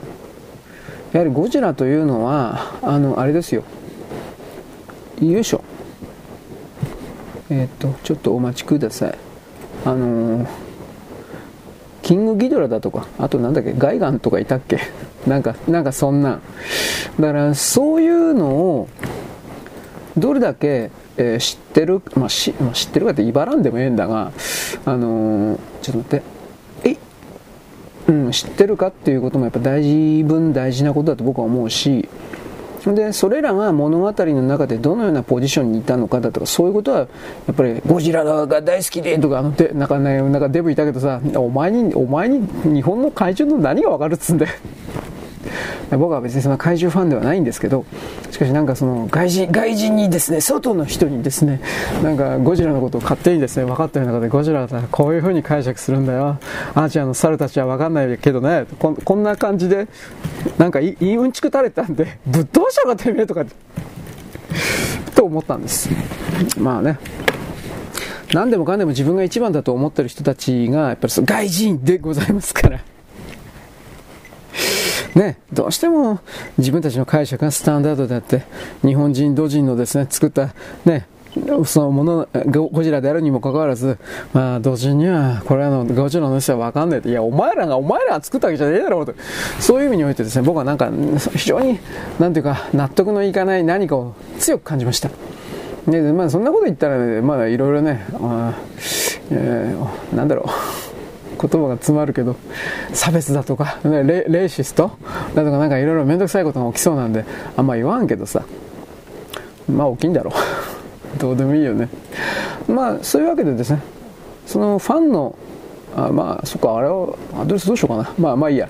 アドレス覚えたらやります。そのファンの集いのやつ。あのジェットジャガーとねキングギドラが出てきてやっぱキングギドラ怖えわ。普通に怖い。キングギドラ。あんなん出てきたら、そのまず気絶して死ぬ、死ぬ自信があるわ。マジで。あ、ほん怖いよね。キングギドラって。で、えー、まあ違いますかと。僕は一応あなたに言うんですが、ちょ、ちょっと待って。あれ？えー、っとね。よいしょ。ちょっとお待ちください。えー、っとね。えー、違う違う違う違う。ツイッター文章ですね。えい、えい。よし。よいしょ。う、う、う、う、う、う。これでいいのかな。よいしょ。よいしょ。すみません、コピペしときました。で、今、これは今いいんで、えー、っと、これはこれでいいのかな。はい、ということなんでですね。ありゃえー、っと、なんだっけ？こいつか。はい。ちょっと待ってね。よいしょ。えー、っとね、何しないといけないの？えー、っとね、あ、記録ボタン押すんですね。ちょ、ちょっと待って、何が何だか分かんないくなっちゃったよ。ということでですね、今今度ですね、ファイルの作成をやったということです。よいしょ。ということでですね、今から今度はですね、えー、っと、ブログをですね、えー、作るという方向をやってます。まあ、きまあ、とにかくキングギドラの話でした。キングギドラ本当怖いんで、あの、あの、あの鳴き声、け、けけけけ、けけけけけじゃねえあれ、あれ本当に、本当に誰が考えたのか、あの怖い鳴き声。怖くて仕方ないよ、あれ。で、あれと、僕はあなたに何度も何度も言うけど、もう一つ怖いのは、無機的に怖いのは、キング・ジョーだって言ったんですよ。うん。あの、いや、あなたね、そうやけど、キング・ジョー怖いですよ。高速道路とか走ってて、あの、キング・ジョーが、あの、ね、分分離したキング・ジョーが、ふわーとかでね、あの、移動してさ、空中飛んで移動移動してさ、そして、自分の進行方向の目の前に足元からガチャンガチャンガチャンとかって言って、えー、巨大ロボットになるんですよ。そして、でもまあ、キング・ジョーはなんかビーム、ビームみたいなものはなかったかもしれんけど、出さなかったかもしれんけど、でもなんか一応ウルトラセブンとプロレス的なことしてたんですよね。なんかそういうの。あの、さっき言ったあの、ゴジラのファンビデオに関しても、ゴジラのもう一つのその、否定する人多いですけどね、プロレスをやってたということなんですよ。ウルトラマンみたいなね、あの、怪獣対ヒーローみたいな、キング状態、えー、ゴジラみたいな形でね。で、その部分が、つまりあの、本当にプロレス名ガシーンとかってあの4つに組んでみたいな、肩と肩フラットシーンと組んで、なんでゴジラの肩と肩組むのか俺よくわからんけど組んでるよね。なんで、なんかプロレス的な形で、なんか弾撃技とかやってるね。だから僕はあの怪獣映画におけるあれらのプロレス的な動きに関してはですね、えー、思うのはあちょっと待って。あれですよ。関節技とか そういうのがだいぶ出てくれば面白いんじゃないかなと個人的に思ってますよ。本当のこと言えば。ね、マウントとか取ってですね、えー、あのマウントパンチだとか腕ひしぎ逆十字固め的な。ゴジラ腕短いけど どうやってやるのかな？腕短いけどあとはですね、えー、グラップラーばけじゃなくてガローデンに出てきたコウだとかね コウというのは、えー、虎のですねコウの王はどうやって書くんだったか忘れちゃったけど、コウというあの技。ね、あんなもん人間にできるからできたらすげえなと思うけど、コウとかですね。あるあのね、それはあの、キングジャガー、あジェットジャガーとかやるんですよ。コウ、コウをやるジェットジャガー。怖すぎる。あだからもう、なんかそういう感じの、ジャックハンマー的なですね、正義のヒーローが出てくるんですね。噛みついてですね、ペッとか言っては、ぬ。なんか絵が変わるよね。そういうものの見方はアメリカ人しないからね。だから幅が狭い、あいつらは。その幅の狭さを日本人に押し付けようと、そのイマジネーションの貧弱さを日本人に押し付けようなどと、傲慢不損と、まあこんなこと思うんですけど、まあそう言っちゃきりがないわけです。はい、とりあえず今カタカタしますんで、ちょっと待ってくださいね。はい、というわけでですね、今日はですね、あんま政治的なことはですね、全然思い浮かばんかったんで、とりあえずですね、ゴジラで攻めてみました。そんなんでいいんじゃないでしょうか。えー、まあ僕は、僕の文章なんかいつもですね、中身がないんで、ね、あんまりいじめんなよ、ということにしておいてほしいです。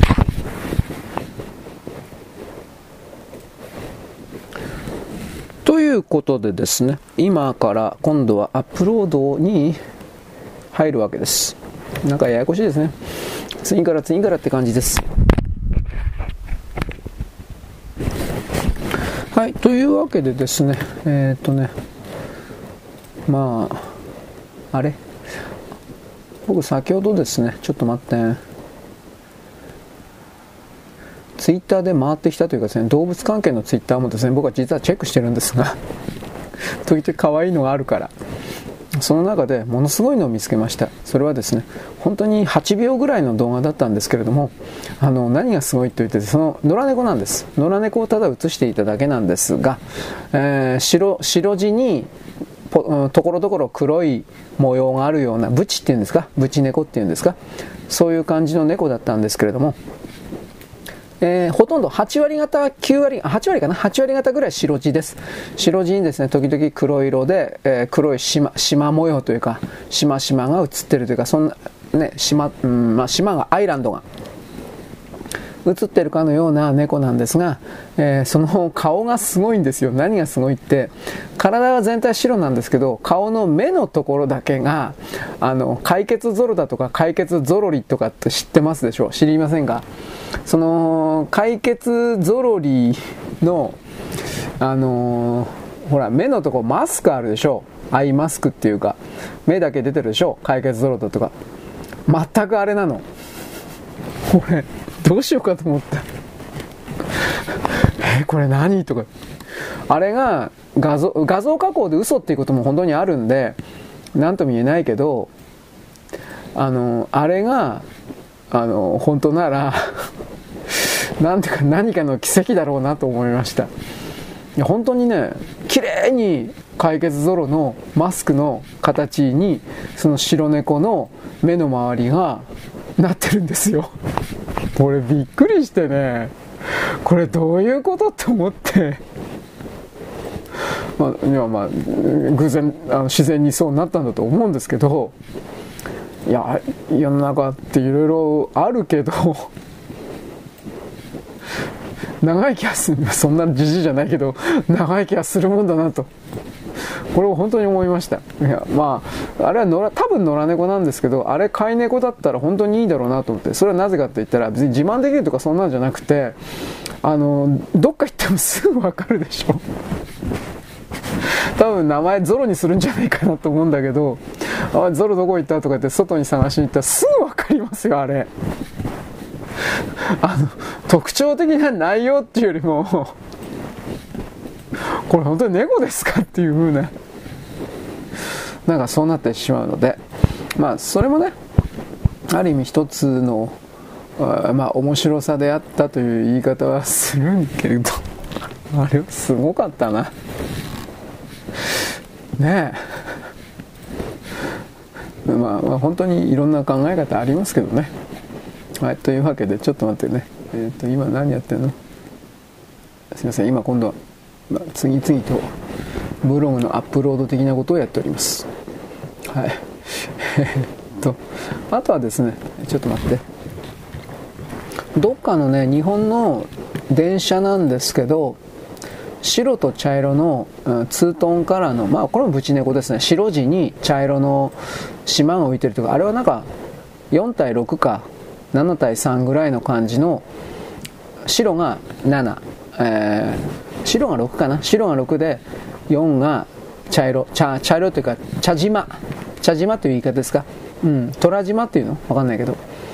大体体が真っ白だったとして背中の辺りが背なあのそういう茶色っぽくなってるような感じで顔も、うん、茶色頭か。頭も茶色よくあるパターンですよね。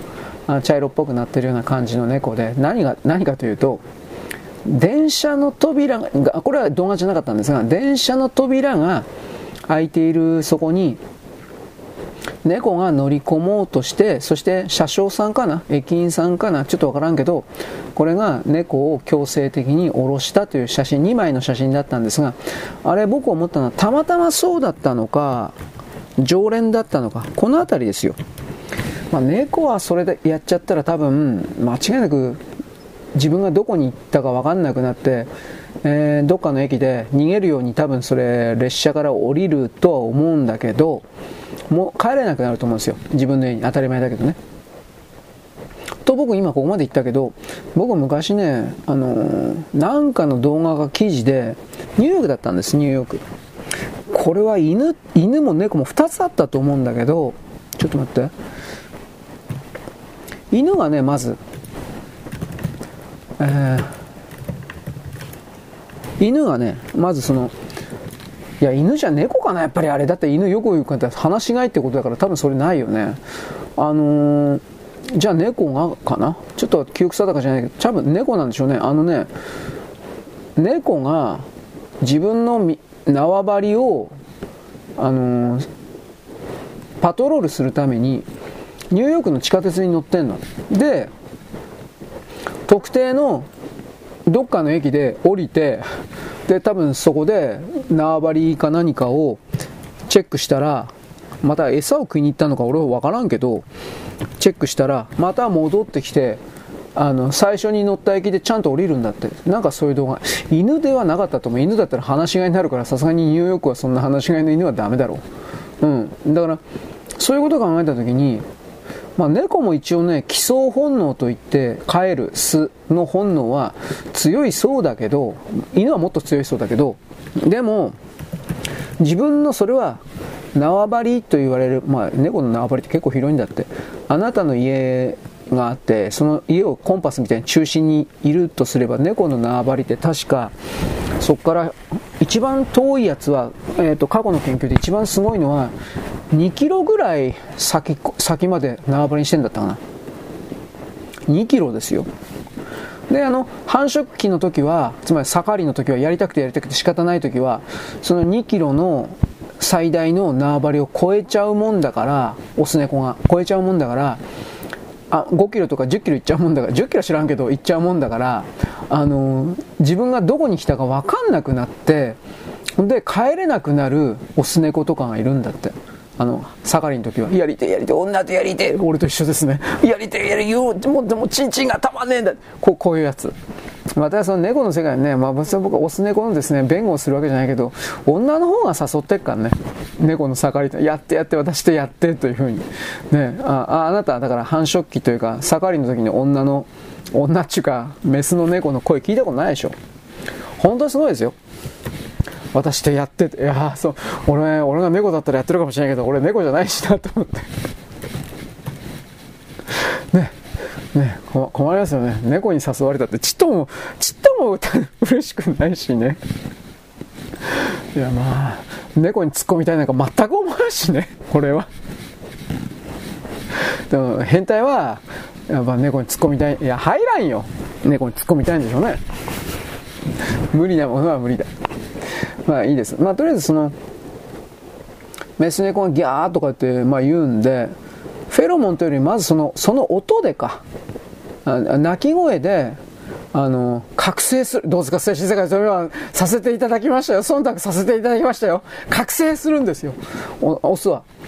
それまで、その、あの、メスの、まあ、ギャーって言うんですかね、まあ、ふにゃーっていうか、なんかすごい独特のなんか鳴き声するんですよ。ど、ど、俺口で表現できないけど。で、それを聞くと、オス猫がスイッチ入っちゃうんですよ。チンポ立っちゃうんですよ、本当に。で、メスをその声のところと、あと匂いですね。それが、あのー、オス猫を走らせるんですよ。女えねえか。ここが俺とやりたい女は、こう、なんかこんな感じで。言われましたね。猫の世界お盛んですね。いやらしいですね。すべたバイタメって猫に行ってどうすんだよ。まあ、そうらしいんですよ。で、僕これ何言いたいかというと、だいぶちょっと話脱線してますが、あのー、な、なんだったかな。富士山、富士山だったかな。まあ一応富士山にしておきます。どっかの山なんですよ。相当高い山。なんだけど、富士山にしておきますが、その富士、富士山だったかな？まあ、どっかの、ね、2000メートルかとか3000メートルぐらいのかなり高い山の頂上または頂上8合目とか相当高いところにある山小屋の、あのー、管理人がという言い方ですか。それが、えー、猫飼ってたんですよ。で、あのー、その猫が、それはオス猫、確か。毎回我慢してたんだけど溜まってるんですよ猫も溜まる1年間に2回ですか？2回秋夏、夏語と春語っていうから、秋語と春語か。だから、また1年間に2回ぐらいあるんですよね。猫って発情期俺詳しく知らないんだけど。で、その発情期の時に、やっぱそれは男も男でやっぱ本能的なものがあるんだと思うけど、やりてえやりてえよ、チンコ爆発するよ、みたいな形でやっぱ猫は暴れるんでしょうね。オス猫は。だけど山小屋だから、周りに誰もいないわけですよ。当たり前ですよね。誰もいないんですよね。あ、メス猫はいないんですよ。で、僕その記事読んでびっくりしたのはね、3000メートルか2000メートルぐらいのその、まあ、2000メートルにしとこうか3000メートルちょっと大げさだからね2000メートルぐらいのところにあるその山小屋にかか飼われてオス猫がねちょっと待ってえー、っとねえー、っと何だったっけ？タイトル今こっち一応ブログアップしてるのでえー、っとうんそのオス猫がねある日ね山降りてったんですって やりたいから男の鏡だなと思った、俺。そうか、やっぱやりたいよね。俺だってやりたい。ねえ。猫のよね、なんかその、めんどくさいことせにしなくていいから、人間と違って。だからその、やりに行ったんですよ。本気で。で、2週間か3週間かなりいなくなったんだって。で、さすがにその、可愛がってた猫なんで、あ、猫ちゃんどっか行っちゃうんだよ、ガーとか言って、ギャーギャー言ってたんだけど、その猫ちゃんが、あの、およそ1ヶ月ぐらいいなかったけど、また戻ってきたんだって。それは基礎本能ということを言いたかったんだけど、だってお前山のあの、岩だらけのとこですよ。本気で。そこを降りてって、また登ってきたんですよ。本気ですごいんじゃないかなと思いますよ。うん。だから、そのあたりをどう思うのかです。うん。だからねいろんな考え方あると思いますけどまあ猫の僕はそういうところはね嫌いではないんですよやりてえよやりてえよっていうまあ俺も猫に生まれたかったいやそんなことないけど人間でよかったですはいというわけなんでですねいろいろあると思いますそんな落ちていいのかなというわけで、えー、これでですね、僕はあの、このメールのおはがきとか出さないといけないんで、とりあえずこの辺にしておきます。よろしく。ごきげんよう。現在は2023年12月の11日の月曜日であります。あなたのお住まいのところどっか知りませんけど、黄砂、黄色い砂が飛んできてるのではないですか？ということを私は見ます。えー、日本全国黄砂だらけです。はい。で、この黄砂に関しては私はあなたに何度も言うように、いわゆるゴビ砂漠というかですね、いわゆるあの、放射能の核実験、地上核実験を行っていたところの砂がいっぱい混じっておりまして、放射能というのはですね、何年経っても、その、なんていうかな、力半減期とかそういうもののがですね、ありま、なんていうかな、少なく小さくなりませんで、ずっとですね、人間に悪さをするものであります。外に出るときはですね、マスクをした方がいいというか、まあで、できるだけ出ない方がいいんじゃないかなということを一応言っておきます。外の天気がですねどんより雲がですね垂れ込めているような感じの日というのは要は砂というのはその周りに水蒸気を引きつけて雨になる。また雨にならないまでも雲の原因になるというわけであり、えーと、白っぽい煙ではなくて真っ黒なです、本当にどんよりとなんか今にも、えー、その黒い雲とですねそのまま地面に降りてくるような感じのあるでしょう。そういう時は大体上空にそれは黄砂が、えー、まあ、待ってるんだ飛んでるんだとイメージしてですね大体当たってるんだけどイメージしてですねできるだけ外に出ない方がいいと思います。あともう一つはですねできる範囲できる範囲でいいんだけど雨に濡れるなということ。そして雨に濡れたら濡れたでできるだけですね、えー、まあ、水道代とかかかるけどあのできるだけですね早めに家に帰ってですねシャワーを浴びるということです。あのー、細かい粉塵が、まあ、雨の中にですねその放射能的な砂があると仮定して、まあ、多分あるんだろうけどそれがですね体の中にほっといたらずっと表面皮膚表面にへばりつくわけです。でその状況下においてあなたをどんどん苦しめあなたをなんだっけこれあアリスの歌だったね。ジャスラック的に甘いけど危ないけどこれ何だったかな？えっ、ー、とね、冬の稲妻。まあいいです。だあなたをですね、結果的に長期にわたって苦しめる可能性があるの、あくまで可能性ですが、あるので、やはりそれはできる範囲においてですね、えー、できたら、雨にビャーとか濡れちゃったら、まあ普通雨に濡れたらシャワー浴びるけどね、大体の人は。でもまあ、すぐにですね、えー、シャンプーなりなんなりでギューとか出て体中を洗う。うん、シャンプーはあんま良くないそうなんだ 普通の石鹸は僕はおすすめします石鹸成分100%のと一応ここまで言うけどねうん、うん、僕あのシャンプーあんま使うのでね。あの石鹸成分100%のこれは使うんですけど。はい。まあどうでもいいです。えー、僕はあの米ぬかのそれが石鹸代わりになるというのを昔読んでですよ、これ本当かな、試してみようかなと。やっておりません。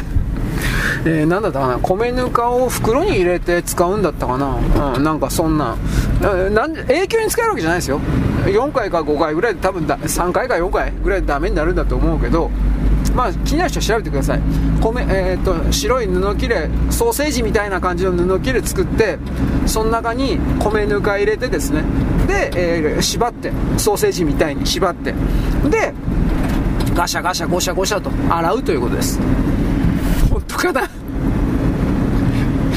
なんかうさんくささを一瞬感じたんですが、ど、ど、ど、ど、ど、ど、どうなんですかね？うん、そうそうそう、だ、だ、だ、だ、大丈夫なんかね？なんかうさんくせえな。思いました。まあ、いわゆるこの戦争中の時なんかにも使っていたのかな。なんかそんな感じの記事だったんですが、詳しくは僕は知りません。はい、つまり体に触れるようなもの飲むようなものシャンプー石鹸あと飲み物、まあ、あと香水とか化粧品全部含めてなんですが基本的にはメーカーはバカではないのでいわゆる人体実験というか過去のデータを含めて安全な敷地というかそれは守るんですけれどもしかしそれらがですね複合重なっちゃったりするとやばいかもだとか今のですね。放射能的な何かがですね混ざっちゃったらやっぱり良くない。だとかうん設定条件が違うことがあり得るわけです。そういうことを踏まえていろいろと用心するというのは大事なことかもしれないなということを言います。はい。まあ、中国はですね、なんか世界中の化粧品のですね内容成分と作り方を教えろとか言ってますね、あれ資生堂とかどうすんのかなと俺思うわ、あんま金棒金棒潰れたんだったっけ、俺もう化粧品よく知らんけど、だからそういうこと含めてこれ以上中国という市場にしがみついているということが本当にメリットがあるのかどうかということを企業は考え実際の行動に移さんことにはどうにもならんと思います。でもかといってですねその中国の次はインドとはならないんでねまあ、大体は代替えできるんですけども、まあ、前にも言いましたけど中国は逆に自由の国であるがゆえに違った言語違った法律のいわゆる合法国合衆国みたいなもんでその州における何かに合わせていかなければ、えー、商売がやりづらいという部分があり、まあ、あとはカーストですね。あれはインド本当にあれやめんとあかんわと思うけどうーんまああれがあった方が支配にと支配する側にとっては都合がいいんでしょうね。やめる兆しがないというか、うん、だからやめる兆しがないから、やめる兆しがないから、インド人はヒンズー教を捨ててるんですよ。イスラム教か仏教かキリスト教になってるんです。確か、確かそうだったはずです。じゃあ、だから僕たちは、その、ヒンズーのその教えには縛られませんと、本当にやってるんです。というか、その宗教をやらないかんのかっていう、根本的にそっちの問題は僕の中にあるんだけど、どうなんですか？日本人以外のそれらの全ての人々は宗教がないと生きていけないんですかね僕はこの辺本当によくわかんない。でですね、本当に話題変わるんですが、僕あのー、さっきね、ゴジラとジェットジャガーの動画がうんぬんと言ってた言っていたでしょう。で、そのジェットジャガーみたいな、あ まあ、見え、うん、ジェットジャガーの画像検索してください。とりあえずあの、あんなもんがどうして正義の味方なのかよくわからん、もうなんてか、悪魔そのものの顔してますけど、あれはあんな怖い、怖い顔してるけど、人間の味方なんです。ね、ジェットジャガーのこと悪く言うな。ということで、そのジェットジャガーとですね、ゴジラの戦い、ファン動画のことを言ってたんですが、ファンに向けた動画のことを言っていたんですが、あのー、これを見た時に僕思ったのは、うーん、これはひょっとしたら、あの、本格的に怪獣と、ああいうヒーロー的な、えー、プロレスのですね、何か映像を作ればかっこいいんじゃないかなと思いました。はい、さっきも言ったけどね。まずがっちり4つに組んで、まあ、力比べからですねあの中央でガシッとこうジェットジャガーとですねゴジラが両両手をですねこう、ほらプロレスよくあるじゃないですか。お互いにらみ合って片手を少しずつこう出しながらですねこうやっててガシッとか言ってこう両方にいて力比べから入ってでこう体ねじったりしてうわーグエーとか言ってでロープに振ってですねこの問題はロープがないっていうところなんですけどこの辺りはちょっともう改善の価値あるかな？なんてことも思うけどでそこからですねいろいろな必殺技。ジェットジャーンはですね高層ビルの、ね、タワーマンションの上に乗ってですねそこからですねうわーとか言って、ね、ななんていうかな指一本上に上げてそこから落下式のですねロケットキックやるとかなんかそうそういうの。もちろんブレーンバスターであるとかねツームストーンパイルドライバーであるとかねなんかそそういうのをですねやればいいんじゃないかな。もちろんゴジラあのあの体型ですからプロレス的なことやられてもあの対応できません。だから尻尾でですねドカーンとかやるとかねあと口からグワーってあの放射能怖えよな。あれ放射能じゃねえだろお前まあ一応どういう解釈かなと思ったんですがあれ一応チェレンコフ光なんですよ。チェレンコフ光とか言います。チェレンコフ光 出しながら なんかこう口からバーッと出てるということはその近くに寄るだけで多分死にますよねどう見たって。その笑いながら言うことではないんですが。だからそのゴジラが上陸したところであのねグワーッと口で口からビャーとか出てるその地域というのはとてつもなく核汚染されてるという風な理解をしないといけないわけです。まあ東方の方はですねあのあれが明確に放射能確か放射能という説明だったと思うけどそれが周辺地域に、えー、深刻な放射線障害というか放射能汚染を巻き起こすみたいな説明は今まで多分なされていなかったと思いますしかし、理詰めで考えたらどう見てもですね、その地域はものすごい強い放射能汚染に見舞われた地域となって、再現、再起不可能です、どう見たって。そらお前ゴジラ来た時日本何回来たと思ったら日本放射能だらけになってるよお前というふうなことをですね僕あの今更ながら後で気づいたわけですねゴジラ来んなで、まあ、これはゴジラの放射能は怖いということなんですが、もう一つ、あの、キングギドラ。僕何度も言いますね、キングギドラ怖えって。あれ怖えよ、絶対。あの、鳴き声聞いた時は今日も死ぬよ、はっきり言って。あのね、キングギドラ。あれは口からよくわからんけど、まあ、あれは放射能じゃないのかもしれないけど、なんかあれは不気味な光線なんですが、なんか出しますよね。あなぜ日本にばっかりそんなん来るの？よくよく考えたら。おかしいでしょ？だか世界中に他にいっぱい陸地あるんですよ。なんで日本に来るんですか？ねモスラだとかね。モスラただの芋虫だったけど。なんかなんか魔尺に合わないなと。いろいろ思いました。はい。ということなんでですねそういうゴジラのいろいろな展開バリエーションアメリカ人が知らないのでゴジラは僕たちの中のダークヒルお前がお前たちがダークヒルとかそんなことは使うんじゃない。お前たちはお前なんなんていうかアメコミとか見てりゃほんでいいだろお前。もう俺たちのゴジラを汚すんじゃないよ。あいつらの作ったゴジラ本当に爬虫類だからね本当に。両生類か爬虫類みたいな。あれはちょっとあれはないな。僕は個人的には思うんですが。はい。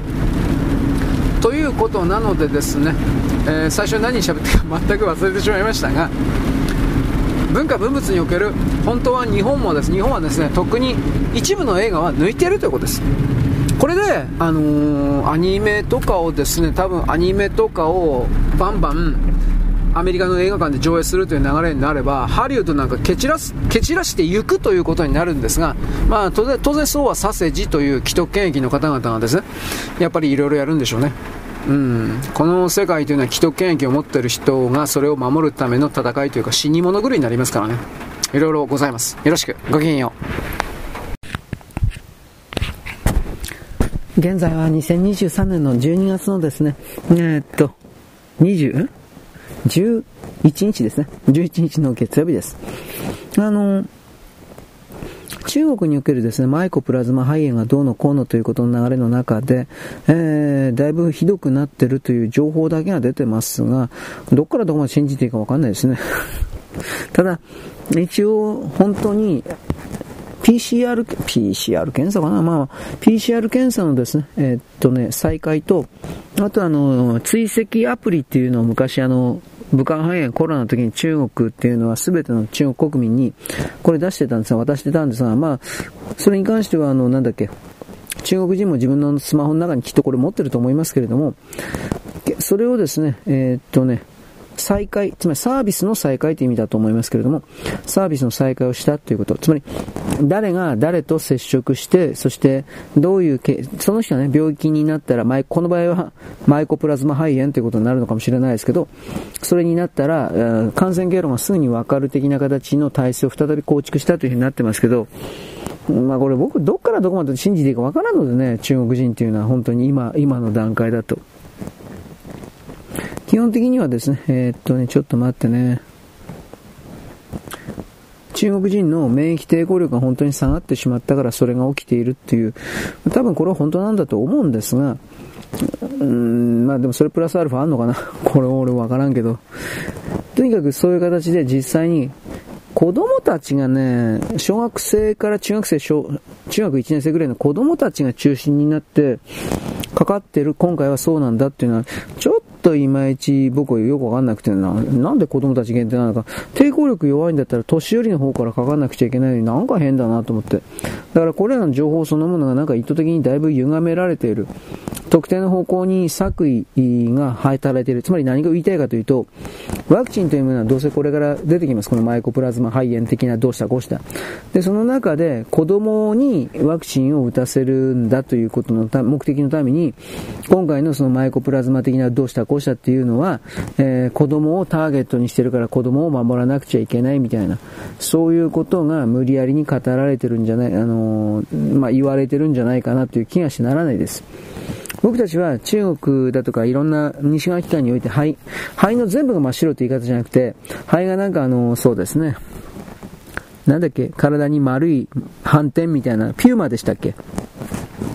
あんなピューマみたいな感じで肺の一部分が、えー、白いところがボツボツボツっていう風に中出てるの。肺が全て真っ白にはまだなってないんですが、なってないんですが、そういうボツボツボツと出ているのが今回のまあ、マイコプラズマ肺炎的なものの特徴というか、まあ、早めの段階で見つかったからっていう言い方かもしれんけど、そういうようなものであるということを知っていてさ、んで、思うのは、うーん、それらの写真と称するものですら、本当かな？と。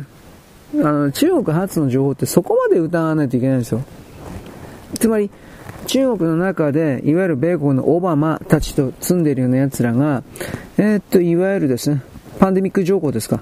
これを通すために、えー、必死になってるっていうのはもう、あなたもご存知の通りですけれども、そういうことのために、嘘を、嘘の情報を出してるんじゃないかなという疑いです。例えば実際には、だって、マイコプラズマ肺炎がとか、子供たち深刻でとか、いろいろ言ってっけど、死者の報告は今のところ出てないでしょ出てんのかな？そんなに、あの、極端に何か死者が、死んでる人が出てるっていう話は僕は、少なくとも表の報道では一切聞かないですけどね。だから、実際の死亡者がなく、あと仮想の動きですか？火で、死体を火で燃やす動き。そうしたことの情報が全然出てないから、これ、かかっても治ってんじゃないんですか？と一応言います。でもひょっとしたら、どうかな、深刻に死んでるから治してるんだとか、まあ、どうとでもできるからね。俺わからんけど。はい、ちょっと待って。だから僕は今の段階においてもおそらく流行ってるんだろうなというぐらいの言い方しかできないです。本当にあいつら嘘つきだから。あの、国民挙げて、公的機関の医者だとか公務員を挙げて、大掛かりに芝居をやるから、するから、僕たちは簡単にあいつらの言うことを、中国人、朝鮮人の言うことを信じてしまうけど、あいつらは工作しかないから、内側から何かを生み出すような力を持ってない奴は相手を騙すことに全ての全、全エネルギーというか、リソースというか、それを注ぐんですよ。だからまさかそんなことが、をいい年こいた大人がやるわけがないと思ってる日本人が即座に騙されるんです。で、僕はもうそういう側に、あいつらの言うことは基本的には全部信じられないから、あの、そうではなく、これらの情報が嘘だった場合、うーん、これを信じ込ませられた側の、まず、被害、そしてあいつらが一体何を設けるのか、こういう観点で、あの、物事を考えないことにおいては、話が済まないんじゃないかな。一応僕そのように考えてます。まあ、信じてないんですねってあなた突っ込むかもしれないけど、うん、もちろん信じてないですよ。おそらく死んでるんかもしれないねっていう、その100%報道を信じてるという状態ではないですね、僕は。それぐらい彼らっていうのは、まあ嘘つきすぎたんで、で、そのことによって、まあどうせメンツがあるから助けてくれとかそんなことも言わんから、まあどうせ助けないけどね。どうもこの2月を前にして、またですか、にあの、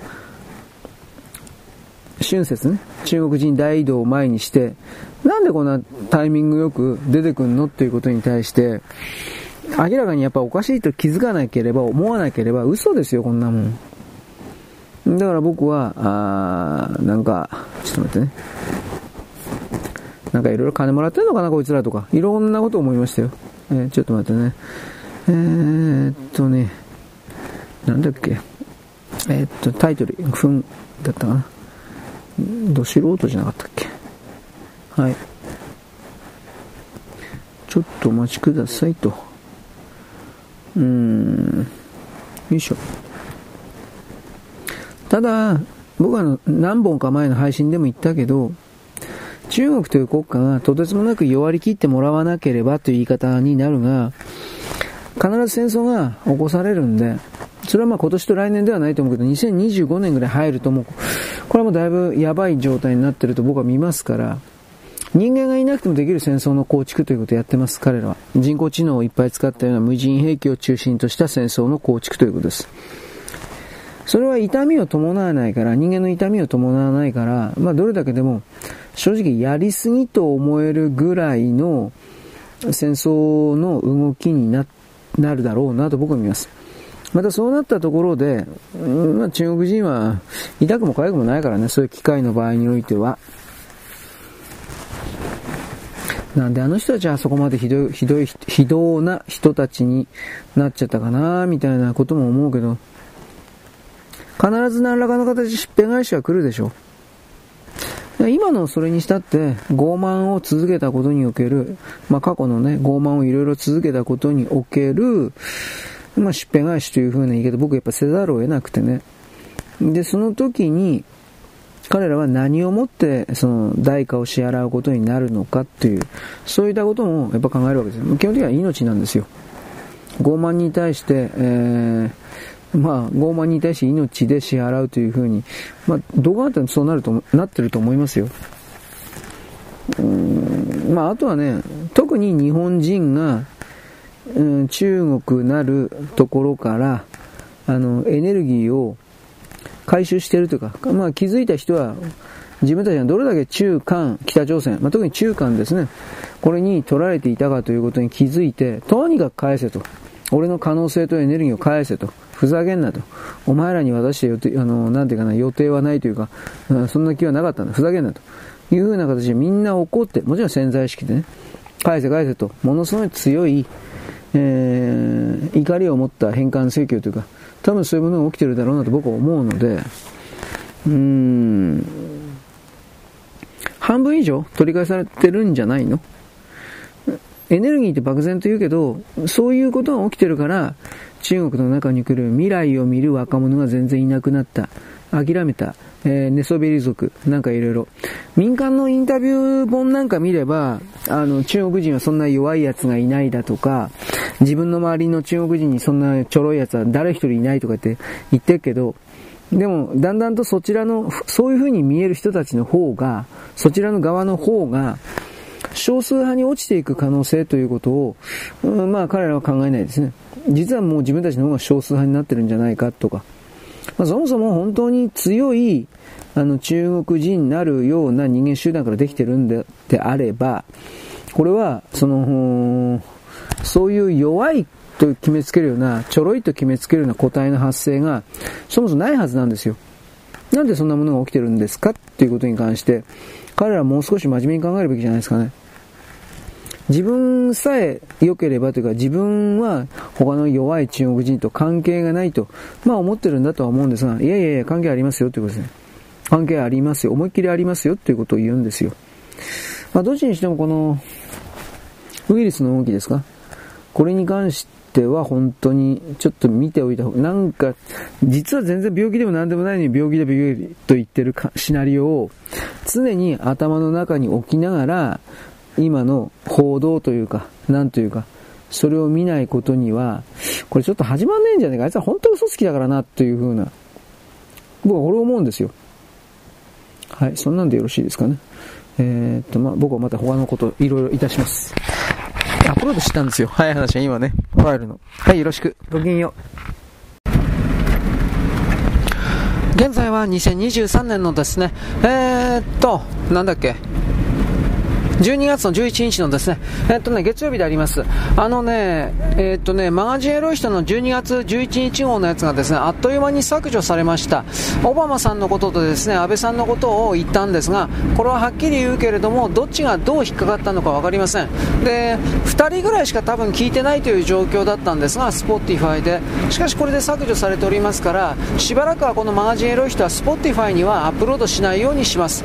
うん。で、このサービスパックもですね、急遽とりあえず明日にでもアップロードしようかなとは思ってはいるんですが、明日になったら今度アカウント凍結だとかそういうこともあり得るんで もう嫌になってきたな。だから一応サブアカのことに関しては前にあの一応説明しておきましたが、明日で、うん、どうかな、サブアカがやってもサブアカもバスの手やられるかもしれないけどね、とりあえずですね、そのやっておきましたから、えー、その、なんというか、アドレスもう一回暇あったら貼っておきます。でサービスパックに関してもですねなんか何を喋ってるのか、まあ、自動的なんですよ。間違いなく自動でやってると思うんです。でその状況下においてどういう判断でそれがダメなのかルールでとかって言ってるけどじゃあ具体的に何がダメなのかっていうことに関する詳細説明聞きゃわかるんだろうけどね。英語で聞いてですねいちいちそんなこともやっとれんからという言い方もあります。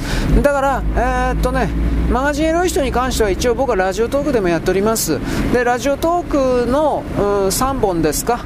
それをですね聞きたい人は聞く。あとは FC2 ですね。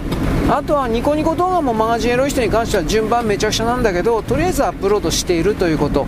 あとはですね12月の11日号に関してはもし時間的余裕があればノートの方のですねマガジンエロい人のところにです一応貼っておこうかなとは思います。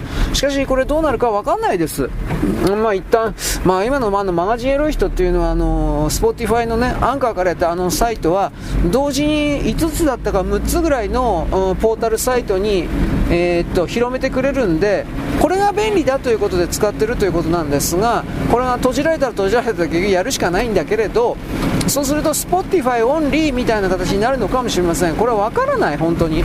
で一応その RSS フィードとかなんとかを軽く今勉強してるんですがいまだにやり方が全然ようわからん。今検索を真剣にやってねやうまいことやればいいんだろうけれども Spotify にベースを置いてる以上は今後もおかしなことというよりもさらに強まるかもしれません。なんでかって言ったら、あのー、大統領選挙が近いからこのねいろいろなことが規制というか徹底的になんか出てくるんじゃないかな。あとどうなんですかね安倍首相のことかもしれないし俺分からんわこればっかりは、うん、でこれ僕今この喋ってるこれですらですね、えー、なんかね明日の12月の12日になったらアカウントが消えてるということも十分にありえるしなおかつもっと言えば、あのー、今このマガジンエロい人サービスパックってどうせ丸ごとね、えー、つなぎでやっているんですが連続でやってるんですが丸ごとやっぱり消されてしまうかもしれない。だからこれできたら単独でアップしてしまうアップするかもしれません。ちょっと分かんないけどね。なかなかにちょっと厳しい状況うんスポティファイというかそれでこんなんポッドキャストでこんなんだからね、何を伝えればいいのかちょっとよくわかんないっていう言い方です。ちょっと焦ってるかなっていうのはあります。うん、だからまあ、昔みたいに FC2 に戻るしかないんかなというのもあるんだけどね、FC2 にしたって一体どこからどこまでできるのかっていうのもあるんだが、うん、何度も言ったけど、まあ、めんどくさいんですよ、あの動画変換して。だけどそんなことも言っていられないかもしれない。まあ、というわけでですねマガジンやる人今のところ僕ラジオトークでは一応やってます。でそいつを同じようにアップしてる。だからひょっとしたらラジオトークでやってるからその同じやつをアップしたからダメだとかそういうのかもしれない。それもあり得る。だけどそこまで厳しいかな。ちょっと俺分からんですね。それは一応あるかもしれない。違うところのポッドキャストでやってるからっていうの。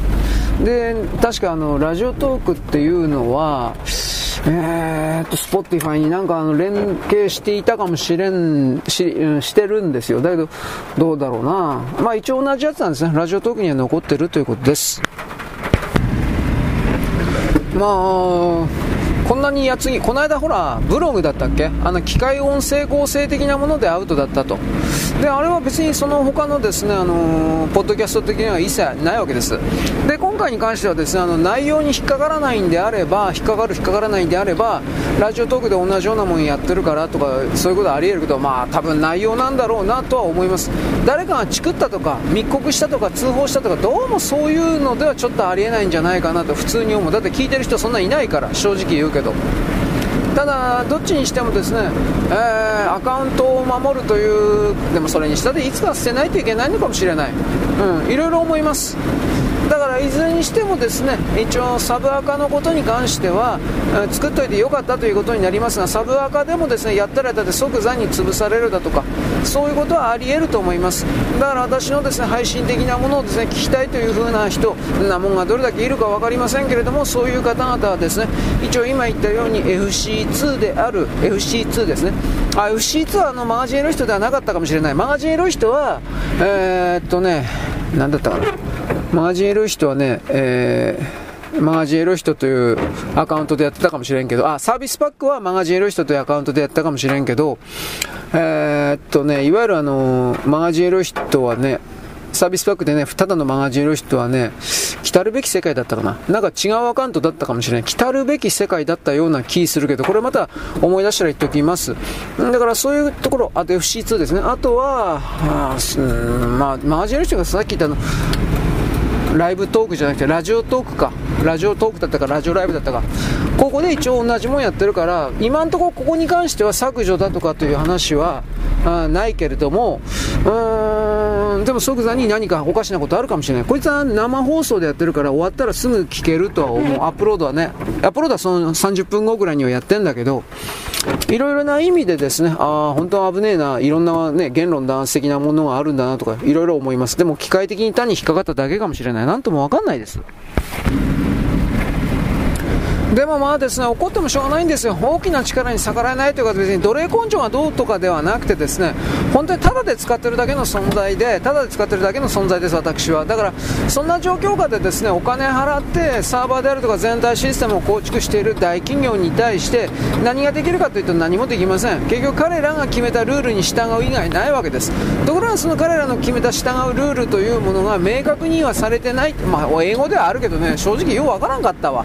まあされていないので、あまあ、手探りでやるけれども、いざとなればそのような危ないところには、つまり何をやってもすぐ即、うん、削除される的なところには近づけないというか、まあ、そういうふうにやるし考えるしかないんじゃないかな、個人的にはそういうふうに思ってます。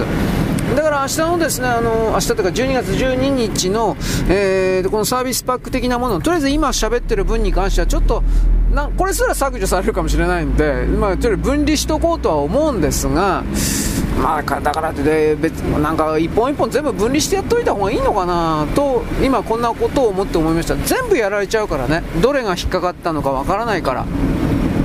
そういう考え方もあるけどでもとりあえずそのマガジンの人オバマさんと安倍さんのことやってるからそれは今ちょっとしばらくはあやめといた方がいいのかもしれないなと一応思います。うん。でこれこの部分これ終わった後にですね僕あのお知らせ的なもの1分か2分のやつで音声を作ってですねそしてあのこれをあのー、お知らせの形でアップロードしようと思うんですが11日のこの時点でアカウントが消えてしまってたりなんかするかもしれない。そしたらツイッターの方向にですね、えー、なんかやるツイッターでやるとかそういうところにお知らせを出すみたいなそれしかないんだろうなと一応思ってます。またゼロからやるしかないのかなまあ一応今のところ FC に残ってるけどねという言い方ではありますがいや弱っちゃったな 本当に弱ったなでもどうにもならない対応していくしかないですねよろしくごきげんよう現在は2023年の12月の12日のですね、火曜日であります。はあ、疲れた。削除がどうしたこうした。まあ結局のところですね、慣れっこというわけではないんですけど、やっぱりその後々の対処はめんどくさいんですよね、いつもね。はっきり言うけど。で、まあ、はっきどういう、何が、原因ワクチンというわけでもないしね、おかしいな、本当よくわかんねえな、まあ、なんたらかんたら小学校、まあ、具体的にもう名前言うのやめとこう、多分あれじゃないかなと思うけど、なんですかね。はい。ということでですね、できる限りにフォローはします。だけど、あのね、あなたが多分どういう、多分ね、Apple Podcast で聞いてると思うんですよ。Apple Podcast でブラウザーか、Apple Podcast で、アプリでダウンロードじゃないかなと思うけど、もし余裕があるんであれば、スポーティファイの、スポーティファイのアプリを入れておいていただければですね、余裕があるかどうか知らんけど、スポーティファイアプリだったら、多分スポーティファイにア,、あのー、アップロードしされして、で、多分ね、えー、音声処理というか変、ファイルの変換処理終わったら、聞けるようになると思うんですが、聞けるようになって即座に Apple Podcast に反映されるかどうかまで俺知らないですよ。持ってないから。つまりあのー、昼の正午の12時00分にポえっとね、Spotify に、Spotify で聴けるようになった途端、同じ時間に、えー、っとですね、Apple Podcast であるとか、Google Podcast であるとか、他のところのいろんなプラットフォームで同時に聴けるようになるのか、同時にダウンロードできるようになるのか、まずここら辺は僕知らないんですよ。わかんないんですよ。で、その、例えばダウンロードできたとして、アプリ使って、その Spotify でダウンロードするとするでしょう。で、それを Spotify のアプリのファイルの中に、例えば今回のマガジンエル人のあのファイル入れといたら、多分消されると思うんですよ。そのアプリの中にあるんであれば。つまりアプリにある MP3 データを一旦どっかの外にコピーして出しとかにはいかんのですよ。そういう場合は。だからそのめんどくさいこと多分やる人いないからね。でも一応それは一応言っておきます。概念として。おそらくその Spotify で削除処分受けたようなファイルっていうのはアプリで落とされていた場合においては多分アプリの中のどっかにファイルホルダーあると思うんだけどそのファイルホルダーの中にある限りにおいては指定された削除ファイルは消されるはずなんです。うんブラウザーからダウンロードした場合においては多分違うかもしれない。この辺は俺ようわからんわ。いつも言ってるけど、まあ、無責任だろうけど喋ってる方だけの人間だから聞く側のその辺の細かいことの機微細かいとこはちょっとよく分かってないなっていうのは正直あります。はい。まあ、だから今、そうだね、スポーティファイのアプリをアップなんていうかな入れとけばって今言ったけど消されるときは消されるしね。弱ったな。まあ結局まあでもそのスポーティファイのアプリでうーんどうだアップルポッドキャストのアプリでもすぐ同時に落とす落としてくれるんだったらねうん新しい音源がアップされた途端に自動的に落とすというダウンロードするという設定になってんだったら多分 Apple Podcast で聞いてもすぐダウンロード関係になると思うけど Spotify で削除処分の指令が出たらそれが Apple Podcast のアプリだとか他のいろんな関連のアプリあると思うけどポッドキャスト関連の。それが同時に全て消えるかに関しては僕はちょっとはっきり本当に分かんない。おそらく消えないのはブラウザーから落とした生の音声データだけだろうなとは思うんだけど、これも自信はないです。うん、まあそこまで聞かなあかんかって、そんな、そんなもんでは絶対ないんだけどね。そんなことは自分で分かってんだけど、なんか悔しいんで、はっきり言うけど、勝手に消しやがって。という反面ですね、なんか消されたら消されたでもうそのままでいいんかっていうのもあるんですよ、本当のことや。めんどくせえから。あの、ごちゃごちゃ言いがかりつけてくるような人とは対応したくないし、正直言って。うん、もう、次から次からですよ。だからその、今の場合マガジンやる人ってそのアカウントだけ残っていれば、それで、どれだけその削除されてもアカウントはとりあえず残るっていうんであれば、まあそれでもいいかと思うんだけど、アカウントが抹消されるかもしれないからめんどくさいんですよ。ここだけなんです。だから調べて、ああ、どうか、まあ、まあ、時間あったら調べておくけど、普通の常識だったら、YouTube 的だったら消されるんだけどね。これは本当にわかんない。まあ、というわけでですね、あのー、前だったらね、とりあえず動画サイトをさやっときゃいいんだけど、今ほとんどの人、あのー、ポッドキャスト的にスマホ使ってるんでね、ダウンロードがね、とにかく、昔はね、僕はその普通のダウンローダー、あアップローダーダウンローダーでね、ここでやってくれと。ほとんどいなかったけどね。でもいたんだよ、そういうのが。で、一応考えられるのはね、シーサーブログって言ったけどね、シーサーブログで、えー、アップロードダウンロード、これ一応できます。だけどね、容量制限とか20ギガまでだったからなんか忘れてたけど、もう天前だから、そういう感じに遅れて制限が強いんで、ちょっとどうかなと思ってる、思ってた。ということで、スポティファイっていうか、本当はアンカーなんだけどね、俺、俺アンカーとね、スポティファイの連携をね、やっちゃったことがこれだったのかなとも思ってます、本当のこと言えば。ただ、アンカーのままで、連携せずにいたからといって、どうかな、アンカーの時はね、そういう、なんていうんかな、削除？一回もなかった、本当に。だから多分 Spotify でそんな風になったんかなという気はする。でも連携外せないしね。これなんですよ本当に。俺さっきねあのー、ラジオトークか。ななんだっけ。まあまあそれそれもね一番最初にやった時にね Spotify と連携してたんですよ。でこれ連携外そうと思ったら連携外せないんですよ。ラジオトークも。いやこれはもうがんじがらめになってるなと思って。いろんな意味で。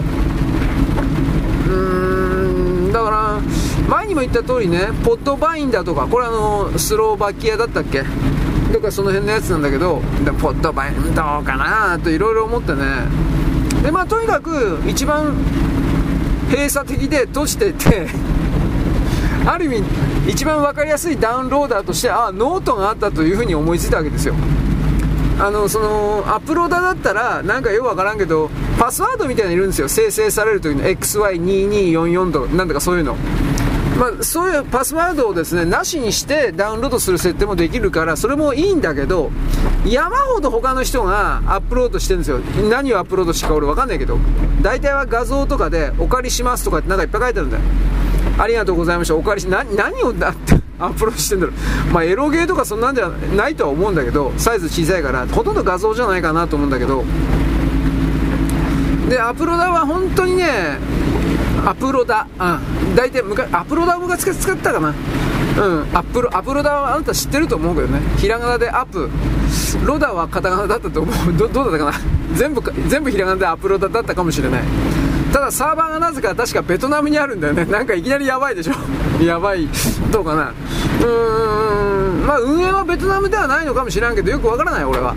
日本人がやってるけどサーバーをベトナムに置いてるのかもしれない。これ本当わかんねえや。でそのアプロダウプロダ？アプロダだったかウプロダ？うんウプロダだったかもしれんごめんでそれでですねあのやり取りをしてたんですけどまだ他にいっぱいありますよね確かにフリーストレージとかなんか本当に山ほどありますでそういうの指定したってねやっぱり分かりづらいんでね結局。だからまあノートの方がいいんかなと。ノートはそのマガジンエロい人でノートってそもそもノート知らない人もいるんだよね。うん。まあ、ものをブログ的なことを書いたり読んだりっていうことに興味なかったらノート知らんわな。あ NOTE 本当に小文字で NOT とかってノートなんですけど俺は20年以上やってるんでしょあ25年って書いてあったな。なんかタイトルで。25年前からやってるんだって。だけどブログが流行ったっていうのは2000年よりもちょっと前ぐらいらしいんでインターネットが1999年に開放されてからすぐもうブログっていうのは出てきたんだって。だからそこから考えればまあそんなもんなんかなと。25年だか23年だったかな。なんかなんかそんな数字だったわ。とにかく。NOT だからマガジンエロい人で検索したら大体はそのノートかツイッターかえー、っとラジオトーク？ラジオトークだったか。これが出るから多分それでみんな難しいことはないはずなんだけどダウンロードでラジオトークでとりあえずあのマガジン L 人の123に関しては多分やってるので僕はそこにはアップロードしてるから今のところ削られてないんでここで、えーまあ、ダウンさっき言ったけどねダウンロードしてくださいみたいな。ブラウザで聞くなとは命令はしないけど まあ聞いてもいいけどなんか通信代もったいないから多分ダウンロードした方がいいんじゃないかな。うん。そんなにサイズもでかくないしね基本的には。えー、多分1分1メガと考えて、えー、3本で合わせて63820メガ。で多分あのー、ラジオトークとかはスポッティファイもそうだけど圧縮かけてるはずだから20メガの15メガ切ってんじゃないかなと思うんだけどね。うんおそらく15メガを切ってるとは思います。だからそんな感じでダウンロードして聞いたら捨てると。取っとくいや取っときたきゃ取っといてもいいけどまあまあ捨てると。だからそこからですよ。やっぱなんだかんだ言うけど。あのー、さっきアンカーがどうのこうの言った時僕大統領選挙の時ね今以上にねウイルスがどうだとかナノマシンがどうだとかヒラリーがどうだとかオバマがどうだとか山ほど言ったんですよ。で俺今単語今言ったでしょ。もうこの時点でねサービスパックやばいんじゃないかと思ってるぐらいなんで弱ったな本当に。で活動の場をですね一旦ノートに移したら移したでもいいんですよただそれやるとねおそらく聞いてる人は10分の1以下になるんですよまあ、2人とか3人ですね、まあ、それでもいいというか、元に戻るという言い方ですけどね、僕が一番最初にやった頃の。結局、何かを伝えるっていうのはかっこいいこと言ってるけど、伝わる人にしか伝わんないんですよ。それを受け取ろうという根性がある人しか伝わんないんですよ。万人に伝わるなんてことはありえないんですよ。だから僕はその、フォロワー数が何万人何千人ということは、これはお金で買ってるんだなとしか本当に思わないもん。あの人はね、他人の言ってることなんかに基本興味ないんですよ。他人の書いてる文章なんか読まないし、自分の日記さえ読まないのに。だから、他人の言ってることも面白いことなら聞いてやってもいいかななんですよ。楽しい時間で。だけれども、あのー何の身にもならないんですよ。当たり前だけどね。俺もそんな大したこと言ってないから。全然大したこと言ってないけどさ。だからラジオの同調装置のつまみみたいにあのー、気に入るもんしか聞かないんですよ。で聞いてるけど頭に残ってるかって残らないんですよ。うん、で残逆に俺の方からすればさ残ったらや逆にやばいよねっていう風なうん、なんか洗脳されたいんですかだとか、そんな感じに思っちゃうんで、それはそれでいいけど、頭には残らないけど、それすら拒否するっていう感じなのが人間なんですよ。僕はそういう風に大体全体捉えてるんで、うん、伝わる人しか伝わらない。うん。多分今、Spotify 以外の全てのプラットフォームを、あのー、全部足したら10人ぐらいはいるんですよ。10人から11人はいるんですよ。Amazon ポッドキャストであるとかなんかいろいろ。で、そういうのが、僕はノート行きますとかしばらくやったら、もうみんな、バイバイなんですよ。二度とこれでおしまいなんですよ。そんなこと僕はわかってんです。なぜなら過去にそんなこと何回も経験してるから。だから一応必死になってるふりはやってんだけど、本当よくわかんないからね、あの、スポッティファイ的な削除のなんかね、理屈みたいなな。あほんだからもうディープステート変わるときは大嫌い。はっきり言うけど。はっきりせんからそういうのはあると思うでねとにかく大統領選挙なんですよ2024年のでそれに向けてこんな日本の外国のね極東アジアの猿が何か喋ったところで影響力がゼロなのに一律に、えー、彼らにとって都合の悪いような概念を含めて、えー、削除なんですよ。おそらくは。それこそポリティカルコレクトっていうね、オバーマーが大好きな、があまたこの個人名出したからもうダメかもしれんけど、うん、本当よかったな。うん。ということでね、あのー、僕たちは本当に気づかない間に言論と言われているものを本当に制限されてるんですよ。で、なおかつね、ビル・ゲイツなんていうのはその言論というかインターネット空間を本当に没収するって言ってるんですよ。インターネットのない世界こそが素晴らしき世界だと本気で言ってるんですあいつ。でも自分たちだけはインターネットを使うんですよ。自分たちエリートと称する人たちだけはインターネットを使って庶民には使わせないんです。あのこういう情報ってだからいろんなところから出てると思うけどこれ本当なんですよ。だから彼らはそういうことを前もって一般の連中に知らせるという掟というかなんかルールあるんですよ。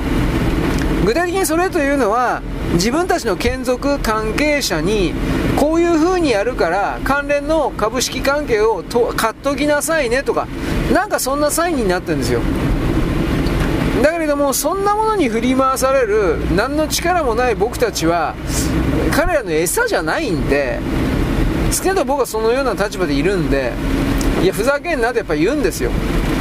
同じ人間の器でね中に入って魂のレベルは違うだろうけどだけれどもそんな風に他の存在を栄養だとか電池だとか燃料みたいに勝手に使っちゃダメなんですよ。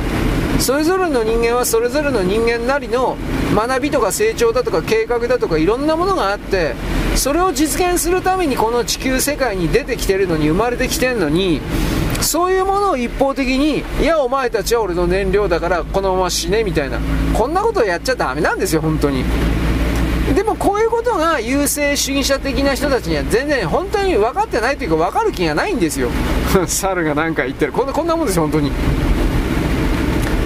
弱ったなと思って。いろんな意味で。なぜ弱ったかっていうとその日本の側の多くの僕の配信を聞いてるような人を含めて今のねあの人間社会の状況って本当におかしなことになってるんだという理解がないんですよ。オカルトの連中はね精神世界の連中はねそんなもんどうでも自分には関係ないと思うんですよ。バカ。お前ら信じまえと俺は思うけど。人間の世界に生きていてこれねこの間に何でも言うね。他のお前たちがバカにするような普通の人々が一生懸命物を作ったり運んだりしてそれを散々受け取っておきながら関係ないとは何事だバカ野郎。まあ、実際に関係ないというふうなことは出さんけれどもそのようにしか取れないような生意気な態度を取ったやつは相当いるよね。なんだかんだ言うけど。その分はどうなのって僕は言ってるわけです。まあ置いといて。うん。めんどくせえな。まあだからねああそうそう。だからサブアカのことをとりあえずもう一回やっとくけどこれ連携ないけどあ連携がないからそのポアップルポッドキャストにすぐ出てこねえんだな。これ弱ったな本当に。俺 どうやってあの連携 RSS フィードがどうとかっていうのやるか分かんねえんだよ。指導で多分全部やらないといけないんだよおそらくは。アンカーの時はねスタッフが前にも言ったけどねこれ。アンカーの時はスタッフが自動でやってくれたからそんな面倒くさいことしないでよかったんだよ。だけどどうもスポットはそんな気ないんですよ。弱ったな本当に。せめてアップルとアマゾンだけはやっとかなくちゃいけないんかなとは今思ってるんだけどアマゾンは前やったから思い出しながらなんとかいけんいけないかなとは思ってんだけどアップルはね俺アップルアカウントだったっけ？iPod アカウントだったか？iPhone アカウントあるんでしょ？アップルアカウントって。その iPhone 持ってる人。それ持ってないから。だから持ってない人ってそれできないんじゃないかなと思うんだけどこの辺はよう分かってないんですよ。それ以外のやつはそれ以外のいわゆるポッドキャストステーションって言い方なのか。なんかサウンドリスニングとかなんかいろんなね名前は書いてあったけどよくわかんないんだけどさ。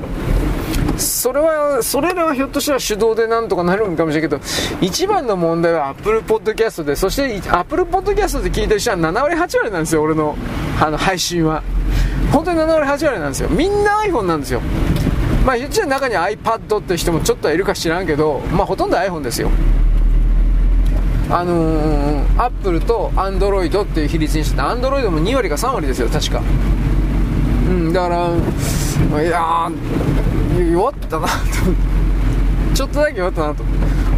俺俺別にあの iPhone とかあんま興味なかったんで今でもないけどこんなにみんな iPhone とかって思わなかったしで iPhone 持ってるっていうことは多分ほとんど女だろうと思ってたんだけど全然女 なんかね何にもその女っぽいようななんかねメールっていうかその何にも来ないんでね。あらってやっぱみんな男も iPhone 持ってんの？俺だけ Android とかって。俺だけ Android Linux 使ってんの？とかなんかそういうの。ねまあ Linux も使いますよ。であんま今はあんまり使わんけど。まあ Windows の楽ですよ。Windows とえー、っと Android の方が。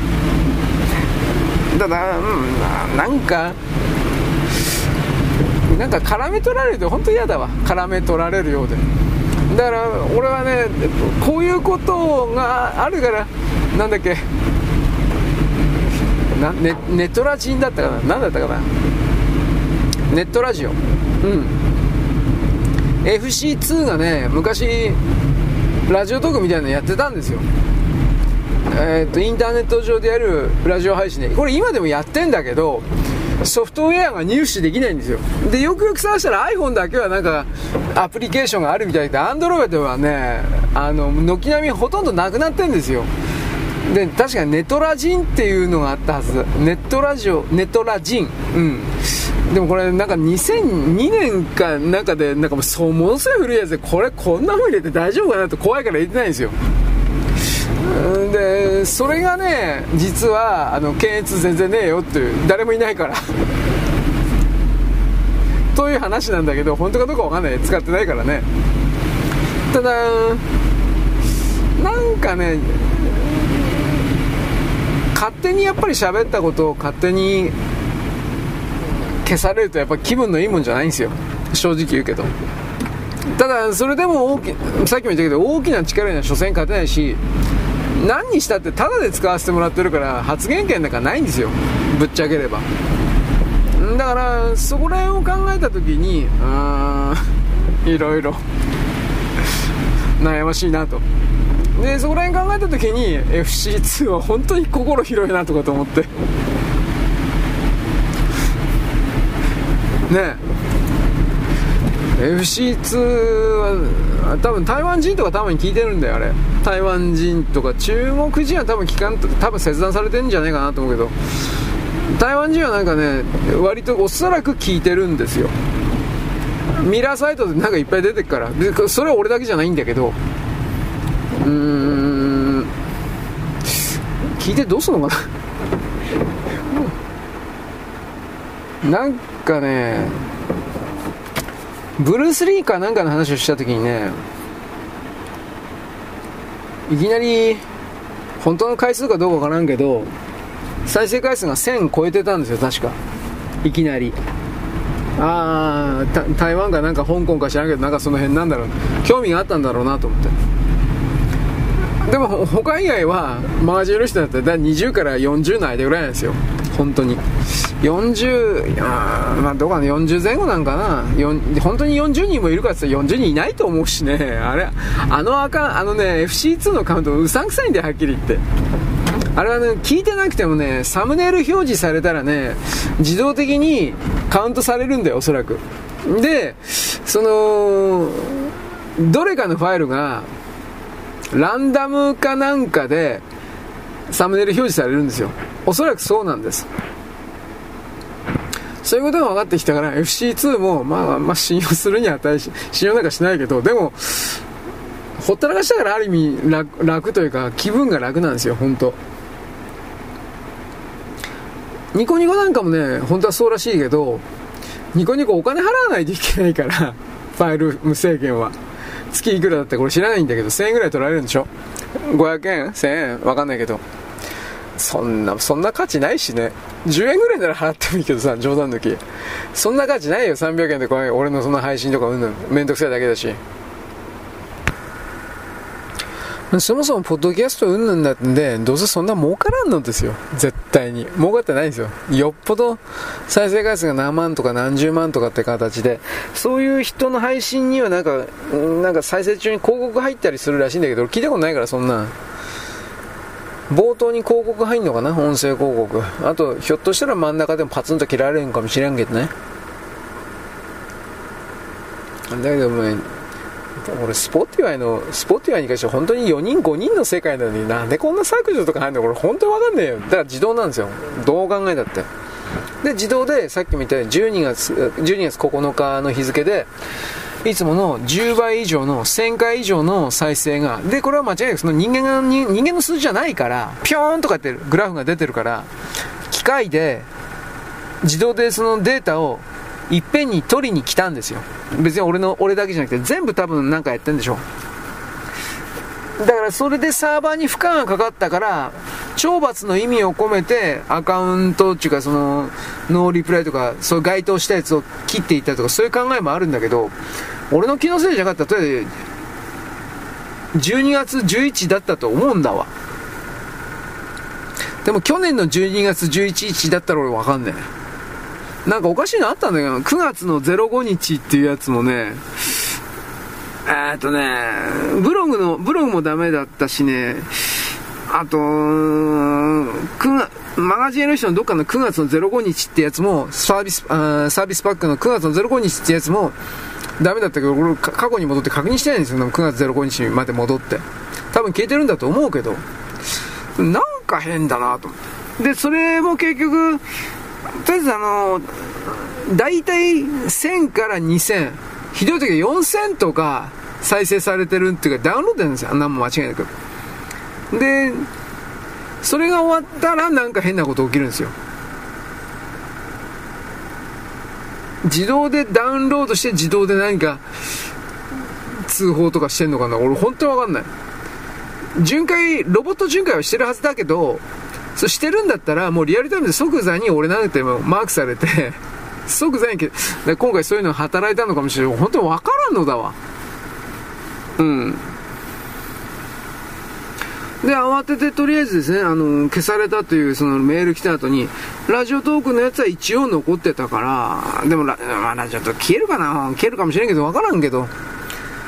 で、それ考えたらやっぱノートにちょっと残しとかにいかんのかなとかいろいろ思うわけですよ。はい。とりあえず、そんなところでいいでしょうか？めんどくさいですね。いやー、だけど本当に、余計なことしちゃいけないですよ、時間ないから、本当。で、俺あの、ノートにできたはずだけど、ちょっと自信なくってね、最初から音声っていうやつを選択すると、ワンファイルしか多分、アップロードできなかったんじゃなかったかなと思うけど、できたかな ?3 つもやつも同時に。えっ、と、普通のテキスト文章書いてそこに挿入するという形だったら、えっ、と、複数ファイル置けたはずだけど、タブレットとかってそれできるかな？これはもうやってみないとわかんない。まあ、だから、うん、まあ、高額のためにというわけで一応やっとこうかなとは思ってる。うん。そこまでやって誰が聞くかってそんなこともねえな気もするけどね。うん。でもでも聞かれる、聞いてもらうための努力っていうやつはやっぱしとかにいかんから、ああとは俺の問題ではないという言い方にはなるんだけどね。ああ、とにしも今日は疲れたわ。はい。あ、サブアカの時も本当疲れたけどね、サブアカが作ってからなんかこんな変なことになってんだよ。それもあるんだよ。はっきり言って。なんか、なんか、なんかやっぱ目疲れてんのかなどどうなんだろうか。わかんない。はい、そんなわけです。よろしく。ごきげんよう。現在は2023年の12月の12日の火曜日です。私はですね、昨日ですね、えー、削除うんぬんかんぬん。これで忙しかったんですが、えー、っとね、後でメールを見直してですね、間違いに気づきました。削除されたのは12月11日、昨日、えー、っと、月曜日の分ではなく日曜日の分でした。12月10日でした。と書いてあった。ということで、えー、っと、12月10日の分のですね、音源をノートの方と、えー、っとね、ツイッターですか。なんかそれ見れ見れるように聞けるようにですね、手配はしておきます。ただし、12月10日、2日前のやつなんで、正直音源データないんで、動画ではあります。だから動画のあのアドレスを貼っておくか何かするぐらいしかないと思います。時間的余裕があれば、そこから MP3 を分離してもいいんですが、それができるかどうかわかりません。えー、っと、動画でもその簡単になんかダウンロードできればいいんですけどね、僕そこまでちょっと調べてないんですよ。あつまりあの特定の専用のアプリがあればそれは動画ダウンロードできますがそんなもんわざわざ FC2 とかあの辺のアプリを持ってる人が誰もいないしね。FC2 なんて確かえー、っと Google ストアだったっけ？あそこで扱ってないもんね。あの全部扱ってなかったような気するな。一部扱ってんだけどなんかそんなよくうん詳しく覚えてないんだけどなんか扱ってくれないから FC2 のサイトで直接配布していたような記憶がある。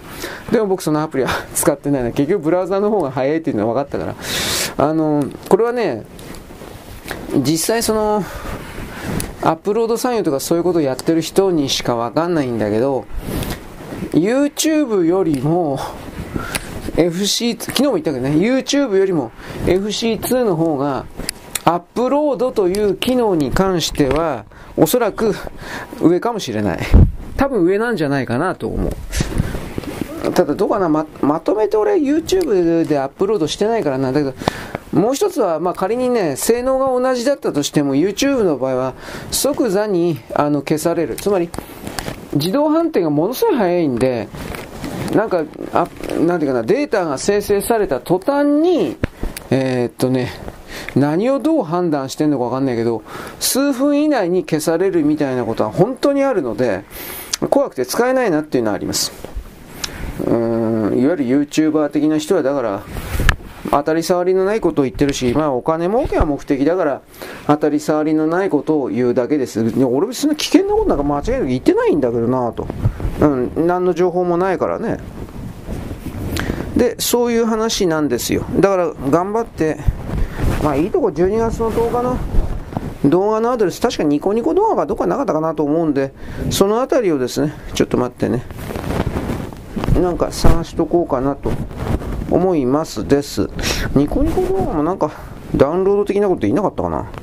僕はあんまり詳しくないんで、何とも言えないんですが、ちょっとお待ちください。まあ、いずれにせよ、ちょっと待ってね。まあ、サーバー側とか含めて、よいしょ。いつでも本当にすぐ消されてしまうんだという覚悟のもと、まあ、消されるだけならまだいいんですよ、はっきりね、おそらくは。めんどくさいことがなる、めんどくさいことになる前に消されて、あの証拠隠滅がなかったことにされた方が多分、多分楽なんですよ。だけど、ちょっと待ってね。洗濯物畳みながらやっております。だけど、どうだろうね。10日だから今日12日。昨日1日あったから、多分、私のファン、そんなもんいるかどうか知らないけど、そういう的な人は、前にもちゃんと注意しといた、注意というか、お知らせしといたけど、注意ではないですね。お知らせしといたけど、ブラウザで聞くなんていう愚かなことはせずに、すぐダウンロードしといたんじゃないかなとは思うんですけど、まあアプリ持ってなくて、Windows で聞いてる人っていうのは、まあとりあえずですね、えー、Spotify の、まあ旧アンカーです。Spotify のアドレスでページ出して、エピソードページか、ダッシュ、うん、ダッシュボードは俺だけか。エピソードページか、プロフィールページ出して、で、そこから確かファイルをダウンロードっていうところありますから、そのやり方わかんない人は高齢者かな。いいない、いるかもしれんけど、あのー、再生ボタンみたいなところで、なんか変なアイコンみたいなところで、一番左足のところに、とにかく、左足、あ、右足か。右足のところに、縦に3つの点々が並んでる、そういうマークあるんですけど、PC の場合だったらそれをマウスでクリックすると、なんか出るはずです。このファイルをダウンロードするかコピーするか。右クリックではなかったと思うんだけど、まあ、クリックか右クリックすると、その3つ、3つのね、並んでるボタンを、クリックか右クリックすると、このファイルをダウンロードするとか、コピーするとかなんか出るはずです。で、それを、コあのダウンロードを選択すると、ダウンロード選択して2回ぐらい押さなくちゃいけなかったかもしれないけど、選択すると、あとは自動で、ちょっと待って、ダウンロードしてくれるんで、ファイルサイズそのものは、正直小さいんで 1, 1分1メガの単位だから、えー、っと、10分で10メガです。ただし、Spotify とか、まあアンカーもそうだったけど、僕は MP3 でアップロードしてるけど、さらにサイズの小さい M4A っていうやつに変換し直してますから、確か、今でも M4A のはずだけど、そうすると、10分で10メガのやつが、6メガぐらいになってんじゃねえかな。うん。4割ぐらい、容量少なくなってんじゃなかったかな。3割だったかな。まあ4割か3割小さくなってるので、単純に例えば1時間ってあったら、3時間ってあったら、えー、180分で180メガになるけど、その180メガからさらにですね、えー、っとね、6割。60の688。だいたい180メガ。3時間のもんなら、110メガ、100メガから110メガぐらいになってんじゃねえかな。俺、俺自分で落としたことないから全然わかんないんだけど。まあ、でもそれブラウザで聞いたって結局それぐらいの容量落としてるんで、もっと、もっと、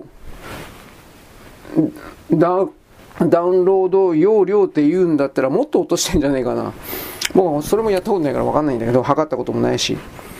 だから、あの、ダウンロード、PC の方にしてもダウンロードしておいた方がいいですよということを言うわけです。そうすれば、あの、後で自分の PC の中で多分普通に再生 MP3 か M4A の再生のためのプログラムっていうかアプリ入ってるはずなんで、どう考えたって。興味の PC だったら。もちろんスマホはもっと入ってるはずなんで、そういうことをおやりになられたらどうですということを言うわけです。というわけで、それだけで終わっちゃった。まあいいや。あの、政治、アレックス・ジョーンズとかあの辺のやつは次に言います。はい、よろしく、ごきげんよう。